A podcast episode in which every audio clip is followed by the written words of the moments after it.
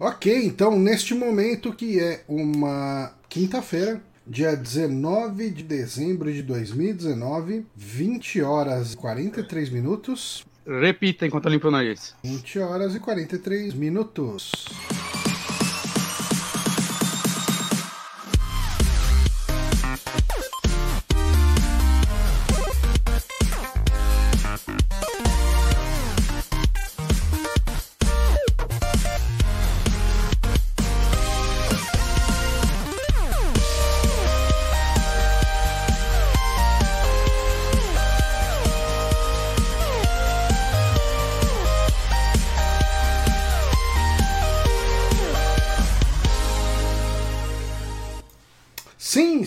Ao vivo para mais um saque, o saque que mais deu problemas até hoje. Não, talvez tenha tido alguém que.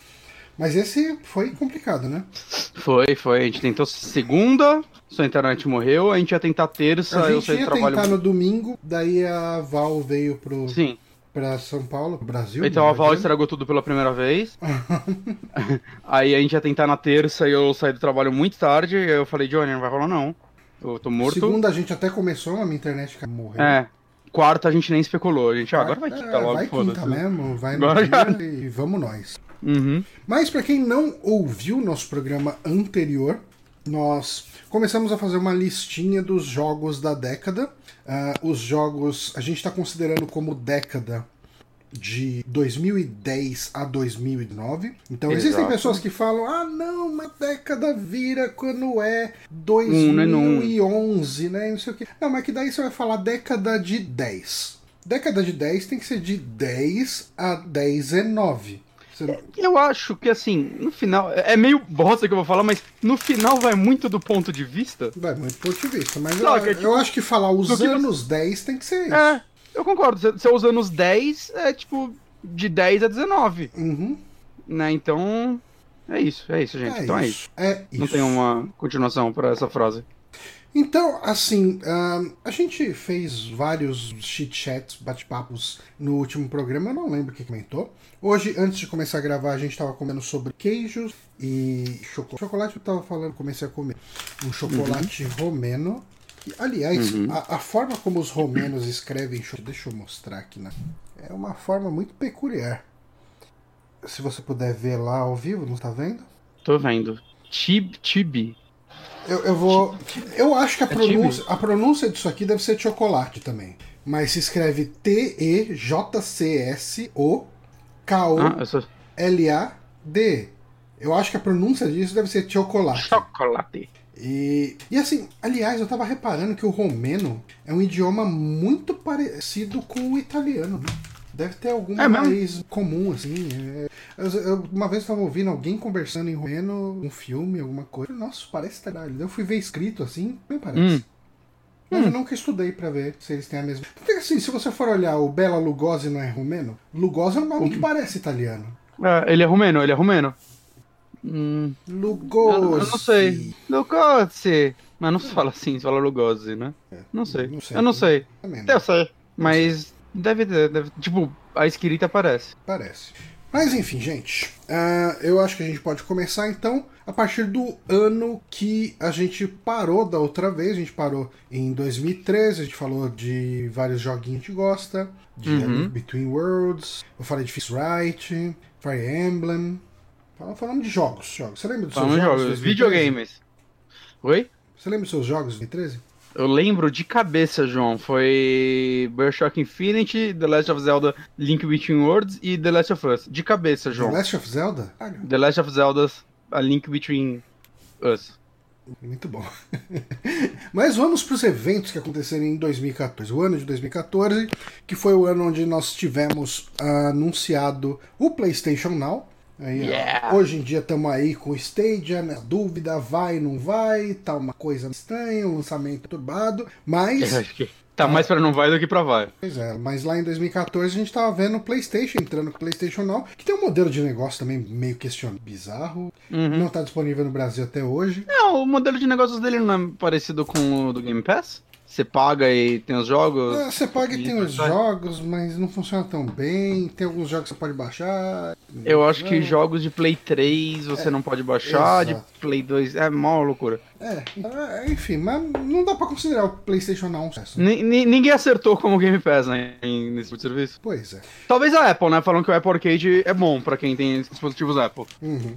Um Uhum. outro anúncio que a Sony fez em 2014 foi o Project Morpheus, o famoso PlayStation VR. Virou depois, quando virou um produto de fato, ele foi renomeado para PS VR, porque a Sony gosta desses nomes aí que você olha e fala, já, já sei que é isso. É PlayStation, é VR, só pode ser o vale refeição do PlayStation. Sim. que mais? Ó, o Facebook comprou a, a Oculus VR por 2 bilhões, falando em óculos. É. Mataram John Carmack. Mataram, tá lá. Ele não tá mais lá, né? Ele saiu. A gente Então, discutiu é- isso no último programa, mas Tudo isso a gente de discutiu no outro programa, mas a gente tem que fingir a ninguém de primeira vez. vai pesquisar. Porque eu não pensei que ia acontecer de novo. Exato. A gente não sabe se ele saiu de lá ou se ele tem alguma divisão escrota de lá, não sei. É, eu não Eu sei. Mas eu acho que ele saiu, eu acho que isso foi. Ah, não lembro. Foi notícia. Posso estar cagando Notícia. regra aqui, isso não é um problema. Ah, teve o lance da Amazon comprar a Double Helix, que era um estúdio aí de 20 jogos, o pessoal fala, vai. Sessão Ama- defunto. A Amazon vai fazer jogo, vai ser do caralho, e nada, né? Ah, ah, você falou do Bioshock, né? Que era o seu jogo favorito de 2013, um deles. Não, é o top 3. Três, um deles. O terceiro do top 3. O terceiro. tá bom. Mas aí você falou que The Cat Lady saiu em 2013? Sim. Ah, não, não, foi é 2012, foi 2012. Ah, é, eu matei Mass Effect 3 ali. Olha só. Bioshock tá aí ainda. Mas 2014 a gente teve o fechamento da, da Irrational.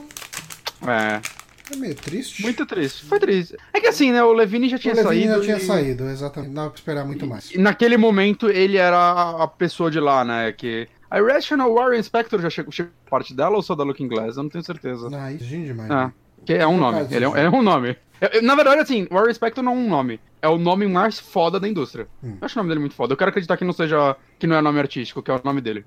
Warren Spector. Eu Hum. Existe a possibilidade. Pode Eu ser. o nome deixa eu colocar o nome no Spector. Bonatti Gomes.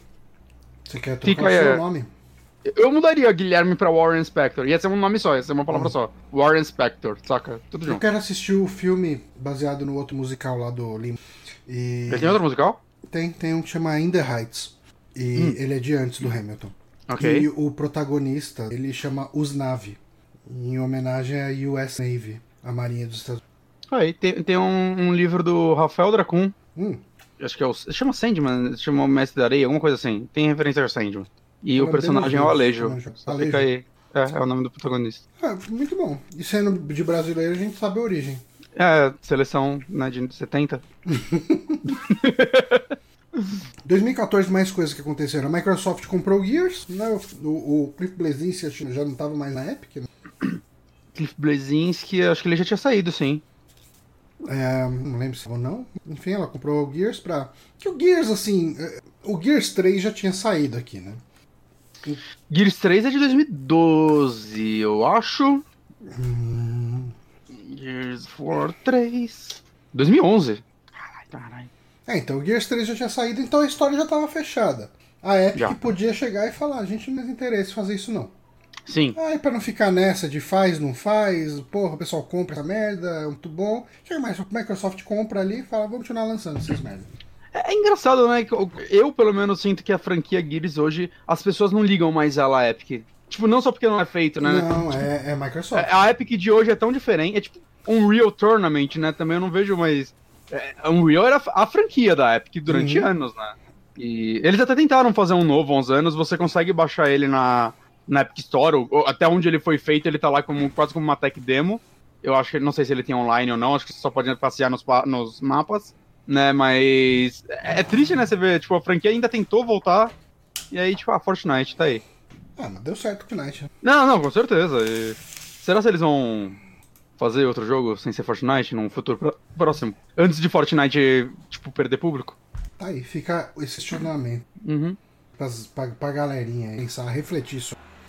Ahn, tá, o que mais que teve? 2014 teve também aquele grande evento, aquela, aquele evento polêmico que permeou as redes sociais, que foi o Gamergate, onde jovens adolescentes gamers clamavam por um jornalismo de games Ético, jornalista. e ético. Um Ético, eles falavam. E pra levar isso a cabo, eles xingavam umas minas de puta. Porque parece o caminho certo pra se chegar nesse, nesse resultado. É, é assim que você consegue qualquer coisa vida. Pô, É exatamente assim Quando- que funciona. o Gamergate, ele teve uma morte oficial ou ele eu acho que ele foi no- morrendo. Eu acho que foi. Sabe que nem o lance de, de- do pessoal tomar cuidado quando noticia suicídio? Fala, tipo, ah, É. não bota o nome do cara, não, sei lá, Sei. tem, tem umas regras. Não, aí. não tomam, mas deveriam. Então eu acho que foi isso. O pessoal começou a falar, tem que ficar falando mais, cara. Esses caras vão continuar bosta, hein? vamos matar isso.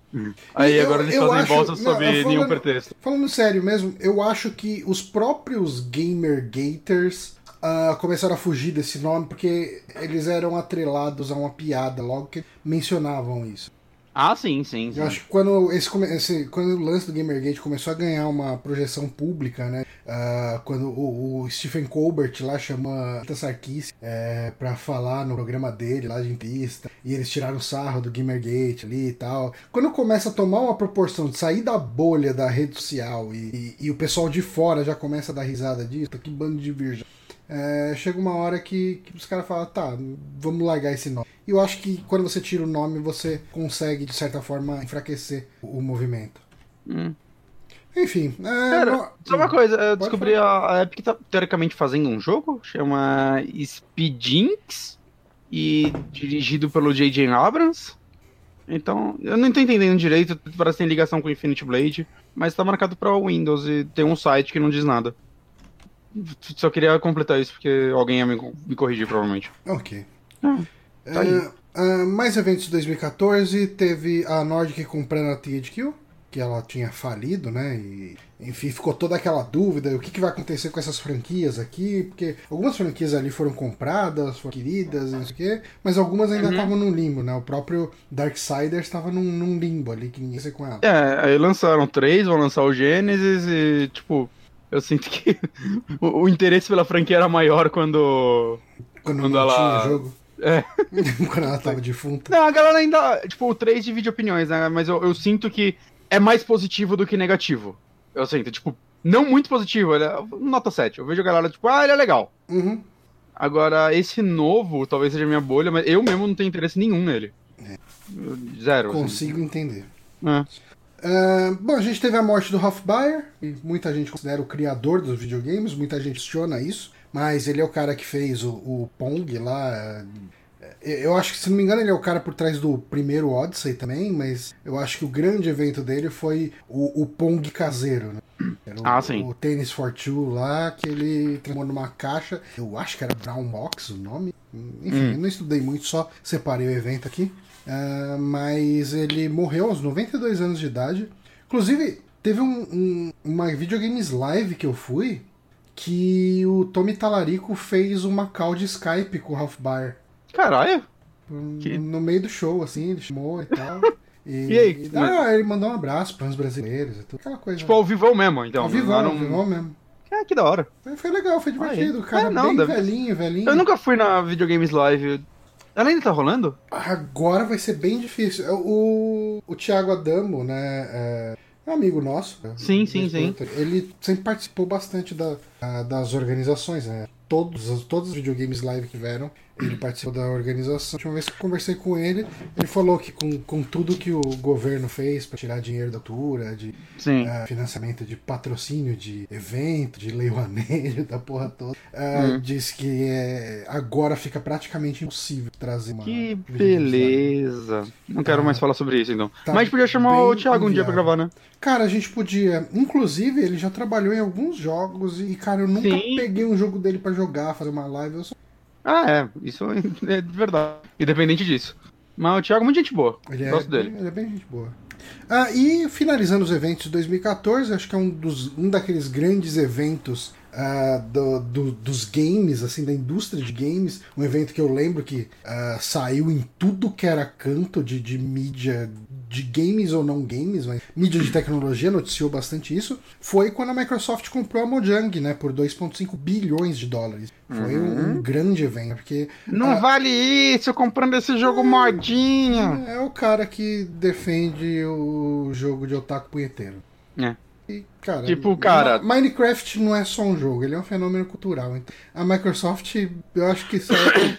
Eu imagino que a Microsoft tirou uma boa grana disso, desses. Tira Será ainda. que ela já re- recuperou esses 2,5 bilhões? Eu quero acreditar que sim. Não, tenho certeza. Ela teve filme, né, animação, um merchandise normal, né, tipo, pelúcia, cara, tudo isso, tipo, a- os merchan oficiais são tudo... No... Que, que isso era uma coisa que eu via muita gente comentando na época, tipo, ah, mas esse jogo já vendeu pra caralho, vai comprar agora, não vai vender... tudo." Primeiro, né, que saíram novos consoles e vendeu tudo de novo, Aham. e na próxima geração vai vender tudo de novo, de novo, e, cara, é, é todo merchandise em cima desse nome, conta, né, cara, é, é muito pesado, é muito forte. Já tá lançando mais joguinho diferente, spin-off. É, de- É, da sim. compra dela pra cá, teve o, o, o Minecraft de, da Telltale, né? Que é um dos poucos jogos da Telltale que deu lucro, né? Hum. É, tá tendo aquele Diablo de, de Minecraft. Que, que- eu, eu, eu achei interessante visual. Eu, eu, tipo, digamos que se eu tivesse que escolher entre jogar ele e Diablo 3, eu daria uma chance pra ele. Uhum. É, mas ele vai estar no, no- no Game Pass, possivelmente. Por que não? Hum, é, é verdade, vai ter no Game Pass, eu não tinha pensado nisso. Dá pra jogar, Eu vou dá ter pra chance. fazer umas, Uhum. umas livezinhas dele, É, talvez. vai ter multiplayer, né? A gente podia tentar. Faz tempo que a gente não faz uma live juntos. Mas, ahn, que mais? que mais que temos aqui? Evento é isso. Já que a gente encerrou aqui os eventos de 2014, bastante evento que eu sei. Ah, vamos falar dos top games de 2014. Ah, a gente já fez todo esse mistério, a gente já falou muito sobre isso outra vez. Mas como aquele programa foi pro lixo, a gente pode falar aqui Sim. de novo. Eu queria saber qual não é o seu jogo de 2014. O que não é meu jogo de 2014, João Santos, é Bayonetta 2. Não é, não é. Não? Não? Você Não é. falou que o seu jogo de 2014 é... Não, falei, o que não é. O que não é, daí você falou, o que não é, é baioneta. Johnny. Vamos parar de se perder em semana aqui, então, e vamos para Bayonetta 2. É, Bayonetta 2. É, cara, eu, você que me emprestou, né, esse jogo, quando eu joguei é, no Wii U ainda. Wii U. Uhum. Lembrando, 2014 o Wii U no ar, né? Tava Porque com tudo. 2014, o que, que teve de Wii U ali? Teve umas coisas. Cara, Splatoon é de. Dois... Não, Splatoon é 2015. É 15. Mas teve o Mario Kart 8. 2000... Mario Kart 8 2014? É. Meu, meu número 1 é, desse ano é de Wii U. Hum, Aí, ó. Mas- Saiu oficialmente no Wii U, não é só de Wii U. Ok. Mas enfim, é. E assim, você me emprestou aquele packzinho que vem um Wii U 2, né? Pera, Eu, eu- às vezes eu vou ter que dar umas pausas pra tossir porque tá foda. Tudo bem. Desculpa. O meu problema é que eu tô usando tossindo. o microfone do o Yeti aqui, né? Hum. E eu não consigo mutar ele que nem eu mutava o headset. Você pode mutar tão- o Discord direto. É, mas eu não. Bom, até dá. Não é tão difícil. Não. Mas enfim, Uhum. você me emprestou aquele packzinho e dois eu nunca tinha jogado um também. Aí eu aproveitei e fui jogar o um, né? E. E tipo assim, eu gostei do um, mas eu não tinha aquela urgência de ficar jogando ele direto, saca? Eu achava ele divertido, mas eu não conseguia entender porque as pessoas amaram tanto um. Hum. Porque eu joguei muito tempo depois, é claro. Mas não sei, eu achava ele meio repetitivo, os chefes eu achava meio chatos, né? Eu não sei, é tipo. Eu, eu tenho vontade de jogar ele de novo. Eu tenho vontade de jogar os dois de novo. Eu quero fazer isso antes de sair o 3. E eu acho que eu vou ter bastante tempo pra fazer isso, que eu acho que o 3 vai demorar. Mas assim, é, aí quando eu, tipo, eu um pouco pra jogar o 2 depois que eu terminei o 1. Eu levei mais de um mês pra terminar o 1 e ele não é um jogo tão longo assim. Uhum. Porque, tipo, ah, bora lá, né? Tipo, o mesmo jogo, parece. E, assim, é o mesmo jogo, mas o nível de refinamento dele. É, isso faz é toda a tanto- diferença. né? Cara, que o 2 eu meio que devorei ele, eu não conseguia parar de jogar. Ele é. Saca, é, ele é visualmente muito mais interessante, né? Ele é muito mais colorido. Ele tem mais variedade de cenários, né? Tem aquelas fases que você vai voando. Tem. Tipo, ele já começa numa fase que você é em cima de um, de um jato, sei lá, enquanto você mata inimigos, os, os, os inimigos voando lá. E, tipo, o, primeiro chefe é muito legal já, Aham. que é você, tipo, voando num prédio enquanto você vai batendo nele. Saca, e eu acho que os movimentos dela melhoraram o gameplay, com certeza, né? Tem novos combos. E não sei, cara, é, é tipo, ele é só tão delicioso de jogar o tempo todo e tão é, visualmente se gostoso. você tiver que falar de bate-pronto, o que, que muda do 1 pro 2 é difícil, né? Difícil. Assim, o mais fácil pra mim é falar o visual. O 2, eu acho que. Tipo, não salto de gráfico tecnologia, eu tô falando. É direção falando artística, né? Direção de arte. O 2 Uhum. é. Eu acho que a muito, baioneta muito ficou tão bonitinha com aquele cabelo curtinho dela, né? Sim, sim. Não, e as cores, né? O 1 é muito aquele jogo cinzão, né? E o 2 não, é, tipo, principalmente o azul do 2 é muito forte, Uhum. né? Ele, ele, ele, ele tem uma variedade de cores maior, assim, na tela que, que torna ele mais elegante, né? Provavelmente, eu acho que eles tiveram mais, um orçamento maior pro 2, que por causa da ajuda da Nintendo. A Nintendo financiou esse jogo, por É. isso que ele é exclusivo.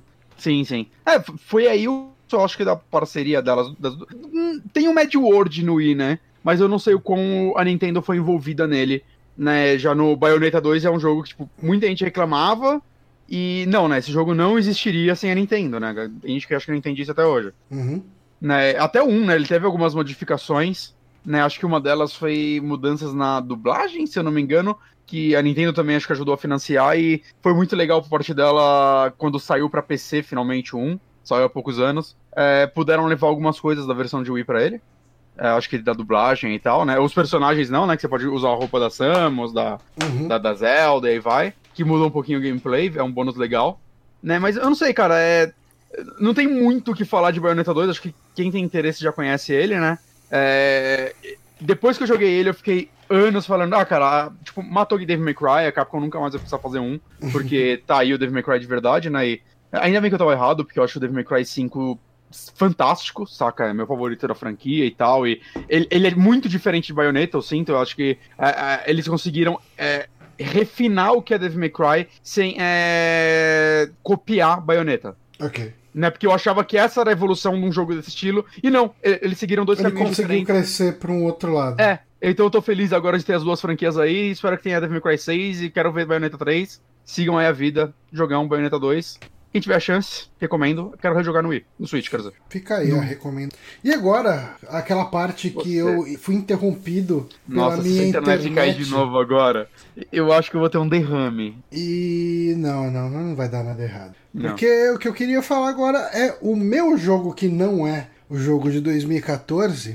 É, é um jogo que eu joguei bastante, cara. Muito, muito, muito. Eu gostei Qual, qual, muito. qual, qual, o jogo é o.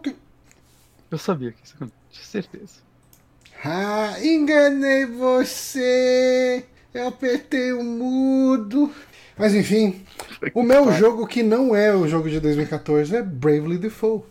Aí, verdade, é Bravely Default, cara, ele é um jogo que ele tinha tudo pra ser o meu jogo de 2014. Ele. Tipo Octopath.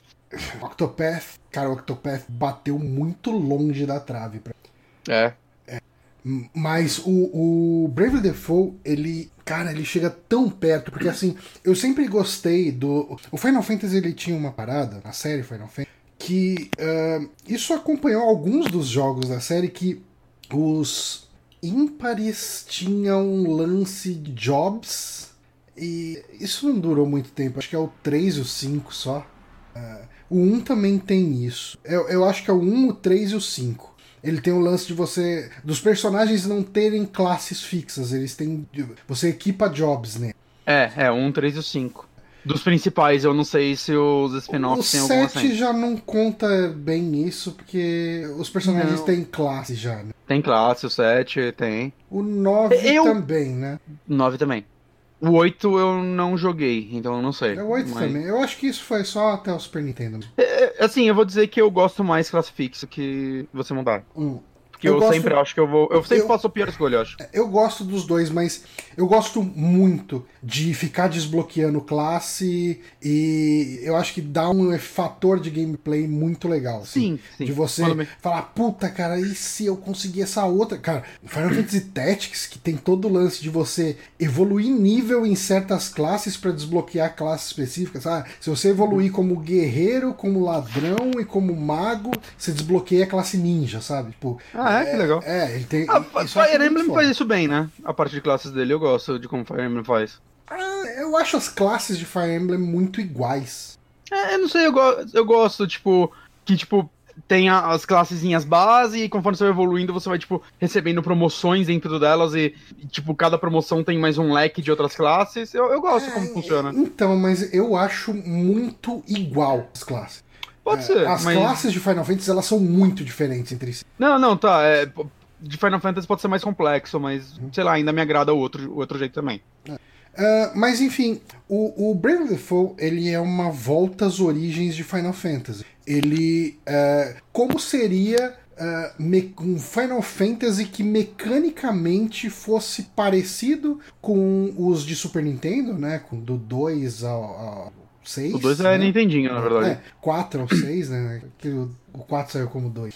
Ah, tá, tá, tem, desculpa. Mas, enfim, não, mas você tá certo. Uhum. É, como seria ele se fosse lançado nos dias de hoje com um monte de, de adaptações para facilitar coisas? Tipo, o grinding dele é mega facilitado. Uh, a questão de, cara, de você não ficar perdendo muito tempo em batalha repetitiva. Você pode acelerar. Ele tem o lance de você programar é, sequências de golpes do seu, do seu time. Fala, esse vai usar tal magia, esse vai não sei o que e tal, tal. Você é chega numa batalha, você só aperta dois botões e ele já dispara esse script ali pronto, cara. Já, já fechou a batalha.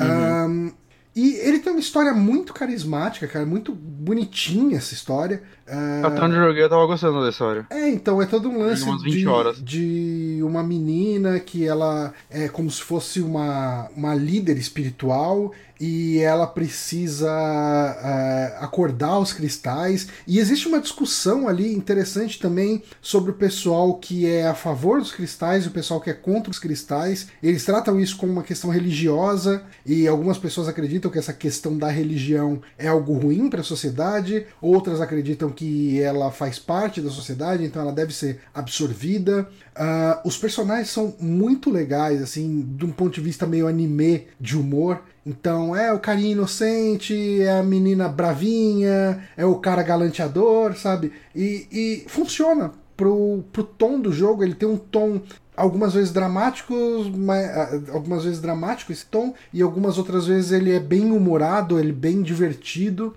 Só que ele tem um problema que faz uh, ele não ser o meu jogo do ano. É o problema que fez eu largar o jogo. É. Você precisa terminar o jogo seis vezes para ver o final real dele. É... Eu, eu nunca entendi como acontece esse loop, em que momento? É... Cara, você pretende terminar esse jogo em algum momento? Eu tenho vontade, eu acho que não vai acontecer. Tem um spoilerzão, e não só pra você. Eu não. Né?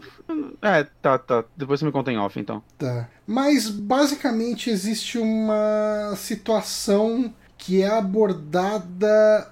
Eu vou deixar bem aberto aqui, mas tem a ver com universos paralelos. Puta que pariu. E, e daí, por causa disso. Assim, cara, se ele fizesse você fazer tudo isso duas vezes. Porque assim, cada outra vez que você faz isso, ela é, é mais muito curta. mais rápida, né? Mas é sempre igualzinho, igualzinho, porque tipo. Ni, é, não, o, então, você. É, é, igualzinho, você vai enfrentar os mesmos boss. É... Mas a história vai ter que ver as mesmas Não, diálogos. você não precisa ver toda a história, porque você vai direto nos caras para enfrentar. Hum. Aí acontece um outro, um outro eventozinho, mas, cara, você vai enfrentar de novo aqueles mesmos bosses, uh, tipo, praticamente, ir nos mesmos, nas mesmas dungeons, na mesma sequência, sabe? Mas é, tipo, é que você vai é, tipo, ficar mais difícil, né? Porque senão Fica você poderia difícil. desativar o combate e ir direto nos bosses. É, e, Mas aí você vai se foder. É, sim. Você precisa avançar de nível porque para fazer o final real, cara, sem zoeira, eu tive que entrar em site e ver estratégia. Tipo, estratégias de time, sabe? Caralho. Ó, é, você precisa de um. tipo, de uma pessoa nessa classe, de uma pessoa nessa classe. Tipo assim, não é a estratégia definitiva. Você pode ter variações. Mas eu jogando assim, meio. Ah, eu tô com esse time aqui desse jeito, que tá dando para enfrentar os inimiguinhos normal, de boa, vou enfrentar o boss com ele. Não. Porque, sabe aqueles boss que tem ah, o ataque que bota todo mundo com um ponto de vida e logo hum. depois ele dá outro golpe que atinge todo mundo. Então você tem que estar tá muito preparado para contra-atacar esses ataques que dá um swipe em todo mundo e mata toda a sua party. Uh, e daí, assim, uh, eu acho que são os dois problemas desse jogo a questão do loop, porque, assim, sem zoeira, eu acho que é até interessante essa questão do loop pra história que ele quer contar. Podia ter sido feito só uma vez. Tipo, uhum. porque assim, cara, o que eu ia são, falar assim, são seis vezes, e são seis ah. vezes de, de, de, uns diálogos assim, com leves variações de nossa, mas a gente já fez isso antes. Nossa, mas tudo está se uhum. repetindo, não sei o que e tal. E beleza, na primeira vez que acontecesse isso, você já ia sacar o que aconteceu, o que que tá acontecendo, e já, já era o suficiente para contar a história, sabe? E, e não, eles ficaram nessa, uhum. de, nessa pilha de ficar repetindo, e eu acho que cagou bem o jogo. É. Não, então, comparando com Nier, Nier você tem que terminar, teoricamente, cinco vezes. Mas, cara, é tipo jogo A, B, C, D e E, saca? É muito diferente. Hum. Vai, vai mudando bastante, bastante coisa entre os jogos. Então, é, eu não sinto que eu tô. Eu até acho que ele se vendeu mal falando que você tem que treinar cinco vezes, que eu não sinto que é isso. Né? Tipo, tem, tem jogo lá que é completamente diferente. Até em mecânicas. Então, eu acho que. Beleza, saca, você encara. Agora, do jeito que você falou do Bravely Default, isso daí é só. Não, tipo... é, é, o mesmo jogo. É o mesmo jogo que. Assim, qual que é a graça de você fazer seis vezes? Uh, você chega no final da sexta vez com, todas as, com todos os seus jobs no máximo. E é da, a galera que fez Bravely Default é a galera que fez Octopath, né? Sim. É tipo. Eles são fantásticos em fazer mecânicas e visuais e é isso, né? Então, é porque assim, a história de Bravely Default eu acho boa. Do 1, mas você não gostou do 2? Ah, então é que o 2 parece que não é o mesmo time. Não é o mesmo time, é que é o mesmo estúdio. É o mesmo estúdio. Mas parece que são outras pessoas que pegaram e eu acho que o pessoal do Bravely Default devia já estar tá trabalhando no ah, talvez. Quem será que tá trabalhando no Bravely Default 2? É uma boa pergunta. Eu espero que tenha sido o pessoal do 1. Porque o Bravely Second. O Bravely Second eles deixaram o jogo extremamente mais infantil, muito menos inspirado. Boa parte dos cenários são iguais os do 1. É... Cara, tipo, eu. O Bravely Default tem um visual muito bonito no, no, né, no 3DS. Sabe o que, que ele tem de o muito O cenário foda? parece pintado. É. O, a trilha sonora, cara. Também. A trilha sonora do Bravely Default, ele é de um cara que fez um anime muito famoso. Default, que eu não lembro de cabeça, mas é um desses hypado que toda a galerinha jovem assistiu. Isso aqui em português sempre é uma bosta. Ficamos né? aí com o saque de Bravely Default. Artist, Ryan, Composer, Rivo. O Rivo, ele é o cara que faz a sonora de... Aqui achei também. É uma banda. Rivo é uma banda. Sim. E eles fizeram... Attack on Titan. Ah, olha aí. Péssimo anime. Attack on Titan. Mas enfim, a trilha sonora desse jogo é incrível. Enfim, é, é, o jogo que não é o meu jogo do ano é Bravely Default. Então vamos pro seu próximo jogo que não é o seu jogo do ano de 2014. Eu acho que o meu próximo jogo tá na sua lista, Johnny. É possível. O meu segundo jogo é The Wolf Among Us. Ah, então Among... não está. Não tá na sua lista? Não está. Eu achei que ele teria até em primeiro. A minha lista, quando você ouvir, você vai falar que era óbvio que ia ter esses dois. Ok. Bom, The Wolf Among Us é o segundo jogo da dessa leva de jogos da Telltale, né? O, o primeiro jogo que eles fizeram após The Walking Dead. Sim. Né, que é que eu, que eu sinto que são jogos quando eles tiveram uma mudança quando teve a projeção, né, da é. Telltale. Porque a Telltale estava é, sempre aí, né? É, sim, falando que o Jurassic Park já tem um pezinho nesse tipo de mecânica que eles faziam, de ser mais narrativo e menos point click, mas eu vejo muita gente falando que o, ele, as pessoas perderam a mão. Né? Tipo, é basicamente só Quick Time Event. Mas, cara, The Wolf Among Us é, tipo, talvez um dos meus jogos favoritos da Telltale, até hoje, assim. Peraí. Tá morrendo, menino Boné. E, basicamente, ele é um, uma, um prequel da HQ Fables. Que é uhum. é uma HQ que reconta, né? A, que conta. É, que, é basicamente um universo de contos de fadas misturado no nosso mundo, onde tem, sei lá, Chapeuzinho Vermelho, Branca de Neve e tudo mais. E o protagonista, né, no jogo, eu acho que nas HQs também, é o Lobo Mal, é, que na, é um detetive. Na, na, eu li algumas coisas da HQ. A HQ ela é bem ampla nesse sentido, sabe? É. Tipo, é, você tem histórias que a protagonista vai ser a Branca de Neve, hum. vai ter histórias que é o João e o Pé de Feijão, lá o Jack, né? Giants. Eu, eu tenho uma porrada de HQ do Fables. A Ana leu vários, eu não li nenhuma ainda. Sério? É, é divertido, uhum. cara. Tipo, Deve ser. Eu acho que se eu lesse hoje de novo, talvez eu, eu gostasse menos. Ah, é? Porque o meu humor mudou bastante. Mas quando eu li, eu gostei bastante. Mas o foco dela é só humor? Porque eu, eu sinto que o jogo tem um certo humor, mas eu não sinto que é o forte dele. Eu sinto que eu, ele eu... tem uma narrativa interessante, ele tem personagens, saca, legais. Eu, eu tava interessado no, no mistério, saca? Então, não sei. Você acha que a HQ não Tá, o foco dele é tão humor quanto Preacher. Quanto o quê? Preacher.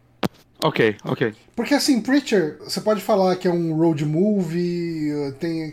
Mas eu acho que a parte. Uma das partes mais legais de Preacher é o humor de ver toda aquela blasfêmia. E você ri sim. de como ele tá representando Jesus Cristo, o filho do filho do filho de Jesus, sabe? Sim, tipo... sim. É, é uma certa crítica à religião muito nível Grafianes, né? Quem viu The Boys, acho que sabe uhum. que tá super famoso agora, é, é, consegue entender qual é o tom desse é, tom. É, esse é o tom, sabe? É, é, vamos fazer uma brincadeira com os três porquinhos, vamos fazer uma brincadeira com, com a, sei lá, o João e Maria.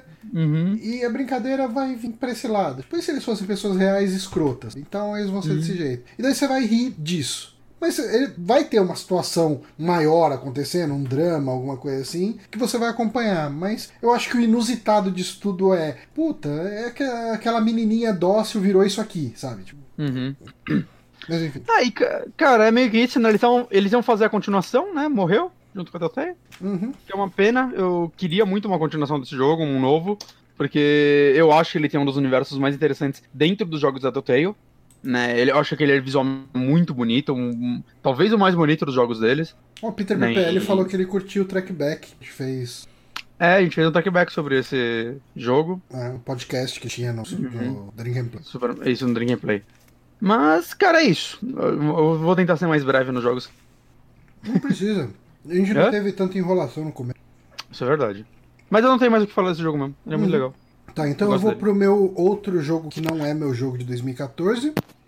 Esse é um jogo que eu gostei muito dele, muito dele. É um universo que eu ouvia falar bastante, mas eu nunca tinha pego pra jogar. Hum. Que é Wasteland 2. O Wasteland 2 é de 2014, né? Sim. Eu, Wasteland não fiz minha, 2. eu fiz minha lista igual minha bunda, né? Eu quero Wasteland tirar o trocar 2, o cara. mano. Ele. ah, a franquia Wasteland, pra quem não sabe, a gente já comentou aqui algumas vezes, mas ela é a franquia mãe de Fallout. É todo aquele lance de. é, como que é o nome do cara lá? O Brian Fargo. Brian Fargo. Brian Fargo criou Wasteland. O negócio fez sucesso. Foi comprado pela Interplay. É, que depois foi comprada pela EA. É, e daí ele não tinha mais o direito, ele queria fazer um outro jogo, não podia usar o setting de Wasteland. O setting de Wasteland, ele é um pós-apocalipse a partir dos anos 90. Então, é 90? eu acho que é 90, porque você encontra coisas tipo, você encontra a fita VHS do Guns N' Roses. Verdade, verdade. Tem umas coisas assim. E assim, o mundo acabou lá nos anos 90. E O- eu imagino os que. junk, né? Os lixos que você acha nesse jogo são os melhores, né? É, né? Eu pego uns que eu fico. Que alguns eu parava, entrava na wiki do jogo e, pesquisava. Não, peraí, isso aqui tem alguma utilidade no jogo. Que é algo muito específico, tipo, realmente, uma fita do Guns N' Roses. Uhum. Eu, meu, vai ter um personagem. Não, não, não, é só um lixo que a gente acha no mundo. E ahn, daí, assim, ele não podia fazer um, um novo Wasteland. Ele chegou e criou o Fallout, que era um pós-apocalipse. Que o, o pós-apocalipse de Fallout ele não é exatamente anos 50, né? Ele é uma sociedade onde a energia nuclear avançou mais do que energia do que as tecnologias eletrônicas. Então, a eletrônica do Fallout é meio analogicona, né? É monitor de tubo e tal, mesmo se passando no ano 2200 e pouco, sei lá. E ele tem toda aquele, aquela estética visual ah, bem peculiar, né? Aquela coisa bem anos 50, 60. Sim. Mas o Wasteland eh, ficou uma franquia meio dormida. E adormecida, né? Melhor dizendo. E o Brian Fargo conseguiu os direitos de Wasteland de novo. É, ele perdeu de Fallout e recuperou de Wasteland. Exato. Perdeu, não. Deve ter ganhado, deve ter ganhado um dinheirinho, né? Ah, sim, sim, é que eu tô falando. Ele não pode fazer um Fallout. Não. Ele vendeu.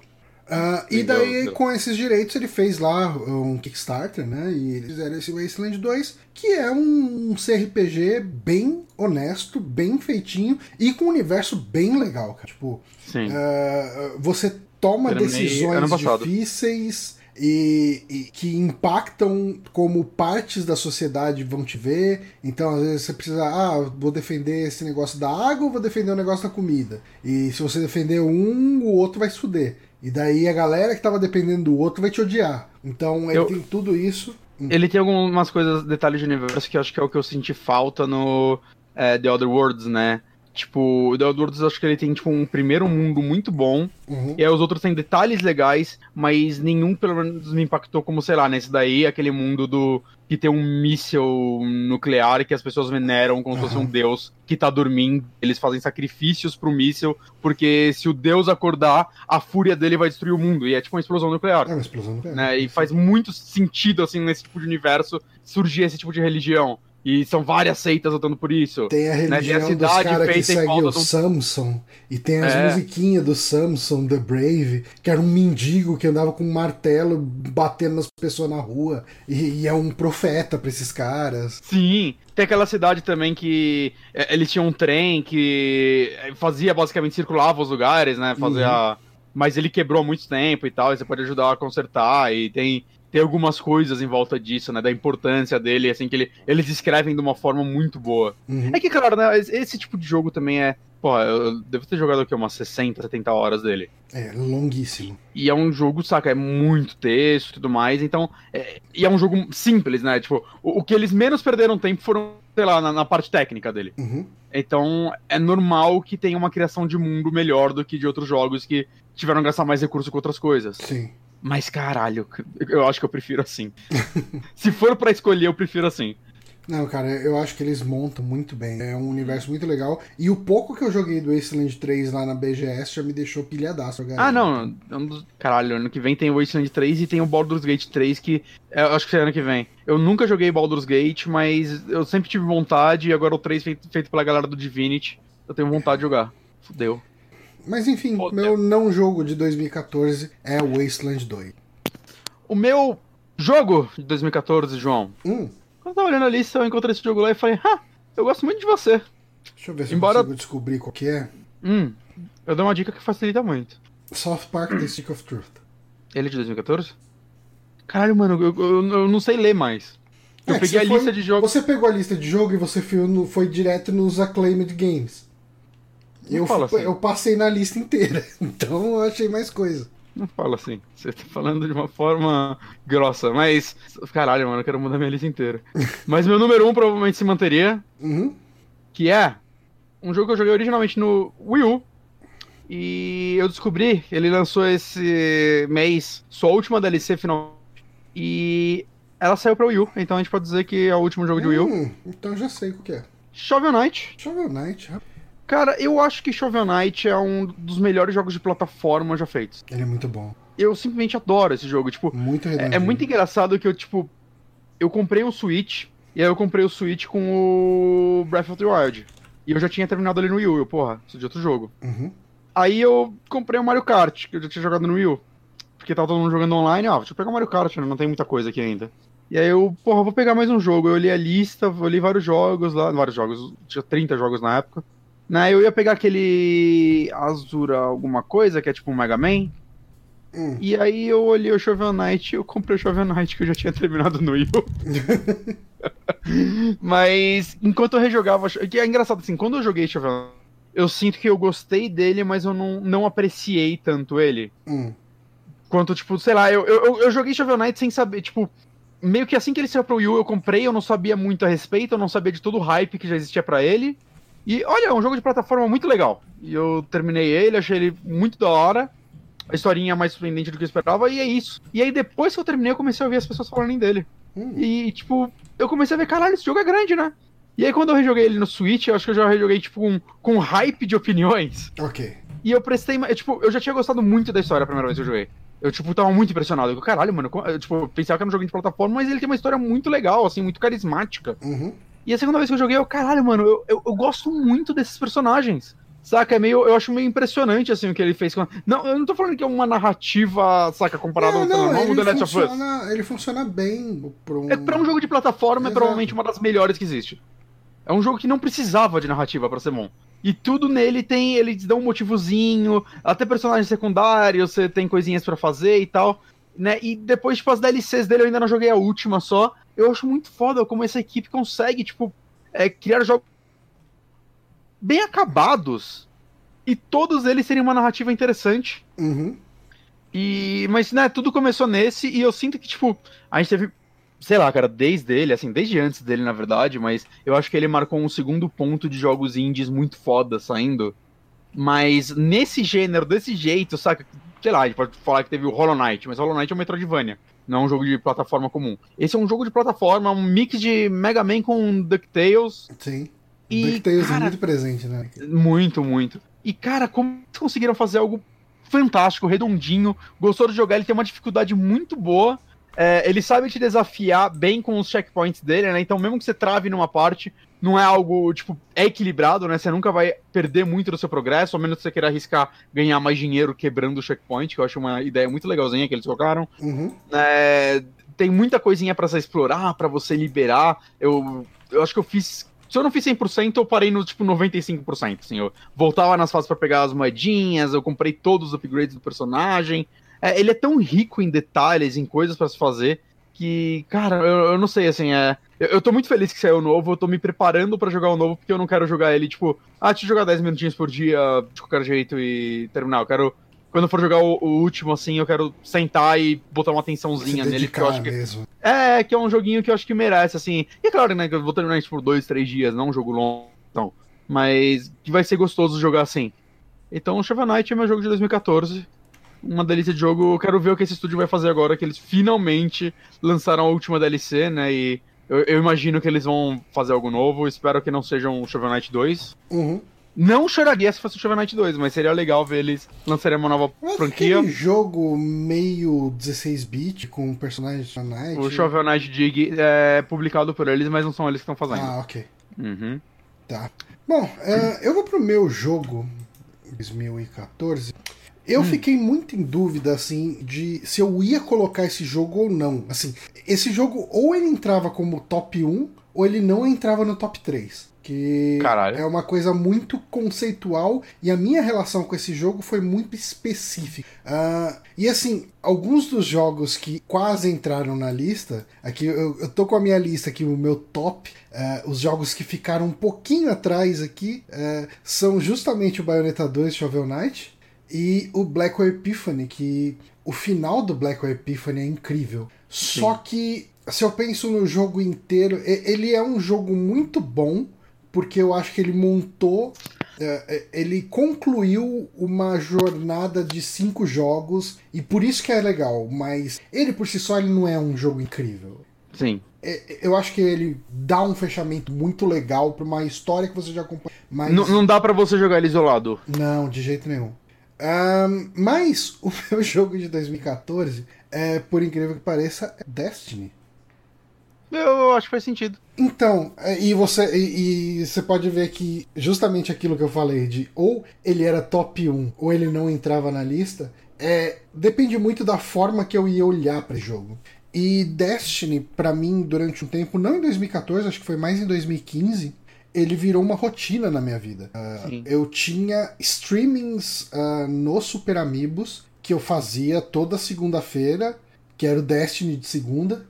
E eu e o Pablo, a gente jogava, ah, a gente entrava tipo, de, de sábado pra jogar, ah, às vezes a gente fazia raid, chamava um monte de ouvinte pra tentar fazer a raid e se fudia lindamente, porque o raid é difícil pra caralho. É, Cara, eu me diverti muito jogando Destiny, me- mesmo quando não era uma coisa divertida. Era só chegar, sentar e ficar grindando pra pegar a próxima arma, sabe? Que nem muda muito o gameplay, porque no final das contas as armas são tudo meio que variações da mesma coisa. E não, mas eu queria aquele set de armadura específico, aquela coisa e tal. É- ele, ele é um shooter muito competente. Eu acho que ele é muito agradável de jogar, de tirar, de andar, ah, os poderes que você tem ali, as magias, controle de área. Eu acho que o lance das três classes ele é bem legal quando você faz. Porque tem as raids que são é, essas missões que você vai em seis. E você tem coisas muito. É uma gincana, né? Ah, um cara tem que ir atirar na cabeça do inimigo enquanto o outro tá destruindo um escudo aqui e tal. Tudo tem que ser muito sincronizado, é muito burocrático. Mas ele tinha os, os assaltos, né? Além das raids, que eram. ahn, eram missões mais parecidas com a história. E você jogava em três pessoas, inclusive duas dessas pessoas podiam ser aleatórias na internet. Você entrava e essas pessoas estavam lá. E Sei. dependendo do time que você tinha, mudava sensivelmente a, a forma como você enfrentava os inimigos. Então, se você tinha um titã na sua equipe, de repente ele fazia um escudo e você e o outro cara ah, ficavam atrás do escudo e iam matando os inimigos enquanto ele segurava. Você tinha uma sensação de aventura na, naqueles combates, sabe?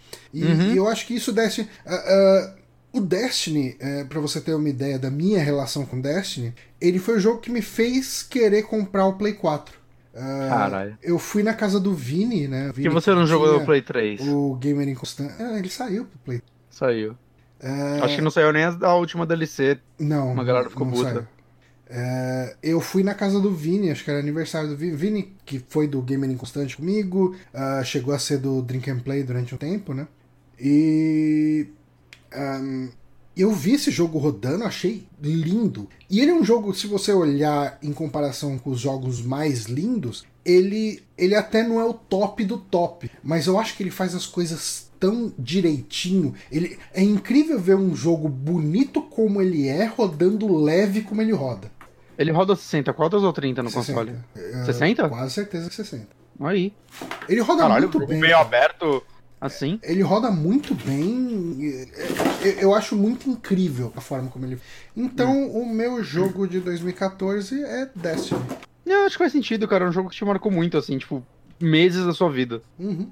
Né? Nem, nem sempre o melhor jogo é o que faz você chorar, às vezes é só o que faz você rir. Exato. Olha, as bonitas pode guardar isso no cada criança. Eu já esqueci. A gente pode pegar, escrever um papelzinho, abrir o peito de e colocar o papel delas. É assim que a banda. Isso aí é eu costurando. Vamos para 2015? No que saiu Alone in the Dark Illumination. Olha só. só esse grande o que jogo? É aquele jogo meio em terceira pessoa de tiro, tipo, ninguém lembra desse jogo. É, você lembra? É que eu li o nome dele aqui agora. Eu tô aproveitando pra dar uma relida na lista pra ver se eu não comi bola, porque os dois últimos anos foram tensos. É. Mas, Nossa, assim, cara. eventos de 2015, eu acho que o evento mais triste de todos, um evento que toda vez que eu penso nele me dá uma tristeza, é a morte do Satoru Iwata. Né? Caralho, fazem quatro anos já. Pois é. E eu fiquei autenticamente triste quando ele morreu, cara. Ele era um cara que, que parecia ser muito apaixonado pelo Zia e a relação que ele tinha em videogame, Nintendo e... e... é foda que assim, quando o Yota morreu, né, era um negócio assim, é, eu, eu acho que eu não via ninguém elogiando ele. Eu era um deles, eu criticava muito ele. Porque, cara, tava, a gente tava na fase Wii U ainda, né, e... Convenhamos, não foi uma fase boa pra Nintendo, uhum. né, não, não é um segredo disso. Então, era muito questionáveis as decisões dele. Eu acho que o Wii U foi muito mal gerido. Ele foi muito mal vendido. Eu acho que é um, é um console todo errado. Eu tenho um, eu tenho o meu. Ele tá aqui do meu lado. Eu gosto dele, eu não vendo ele, eu gosto dos jogos dele, mas ele foi um, saca, um console que, né, acho que as vendas dele mostram que ele foi. E, mas ao mesmo tempo, assim, é, já tava aquele burburinho do Switch, os detalhes dele já estavam interessantes. E... O Switch nada mais é que é o Wii U certo, né? É, e, e, é foda, assim, o Switch foi o último legado dele. Uhum. Né? A, tipo, a Nintendo mesmo tem. Não, o Switch é o último lançamento de Wata. Ele não tava vivo quando ele lançou, mas ele tava no hospital trabalhando nisso ainda. Né? Então. É foda, né, cara? Tipo, ver a, a dedicação dele, o amor dele e como ele não como ele não pôde receber esse reconhecimento em vida uhum. pelo console foda que ele lançou e ajudou a lançar agora né? Eu acho isso muito triste, assim. Tanto que é engraçado, engraçado não, né? É bonito, eu acho, ver é, um pouco da comoção, tipo, não só da Nintendo, de outras empresas, né? Tipo, saiu o Dragon Quest 11 agora os produtores do Dragon Quest, tipo, saiu o quê? Um, dois anos depois das versões antigas. O produtor do Dragon Quest 11, acho, a equipe, falou: ah, não, a gente lançou esse jogo pro Wii U, pro Switch, porque a gente tinha prometido pro Wii Alta que a gente ia. Uhum. Saca? Foi a promessa que a gente fez. Ele falou: você vai lançar no meu videogame, que Dragon Quest sempre foi muito ligado à Nintendo. E, porra, é, é meio impressionante a versão de Switch, né? Todo mundo que jogou fala o quão incrível é esse porte e as coisas que eles fizeram para ele. Até únicas. O Smash mesmo, né? O Sakurai fala que não, esse jogo foi uma promessa minha pro. Quanto esse cara botou da vida dele nesse último Smash, cara? É, porra, acho que ninguém questiona, até quem odeia Smash, que esse cara não deve dormir há anos. Simplesmente ele não dorme mais. Ele vive à base de cocaína, provavelmente, sei lá, acordado. Então, assim, né, o respeito que a galera tinha pelo Iwata, que é o respeito que o Iwata tinha pelo Yamauchi, né, ele sempre citava o Yamauchi, eu, eu acho meio bonito, assim, às vezes meio antiquado, mas eu, eu, eu, eu respeito muito isso, né, acho que de certa forma, mil Bessa falar isso é, é, o que resume um pouco a magia da Nintendo. Uhum. Né, você, você vê um pouco a cara das pessoas que estão lá trabalhando nisso e. Eu tô sentindo muita Respeita. falta disso, de, ter mais esse Doug Bowser aparecendo nas coisas, fazendo É, piadas, e- né? embora assim, a Aquele Nintendo tá com uma cara lá galerinha. Parece vilão de Tokusatsu lá, eu sei É, esqueci o o, o Ivo Miyamoto, sei lá. É, é.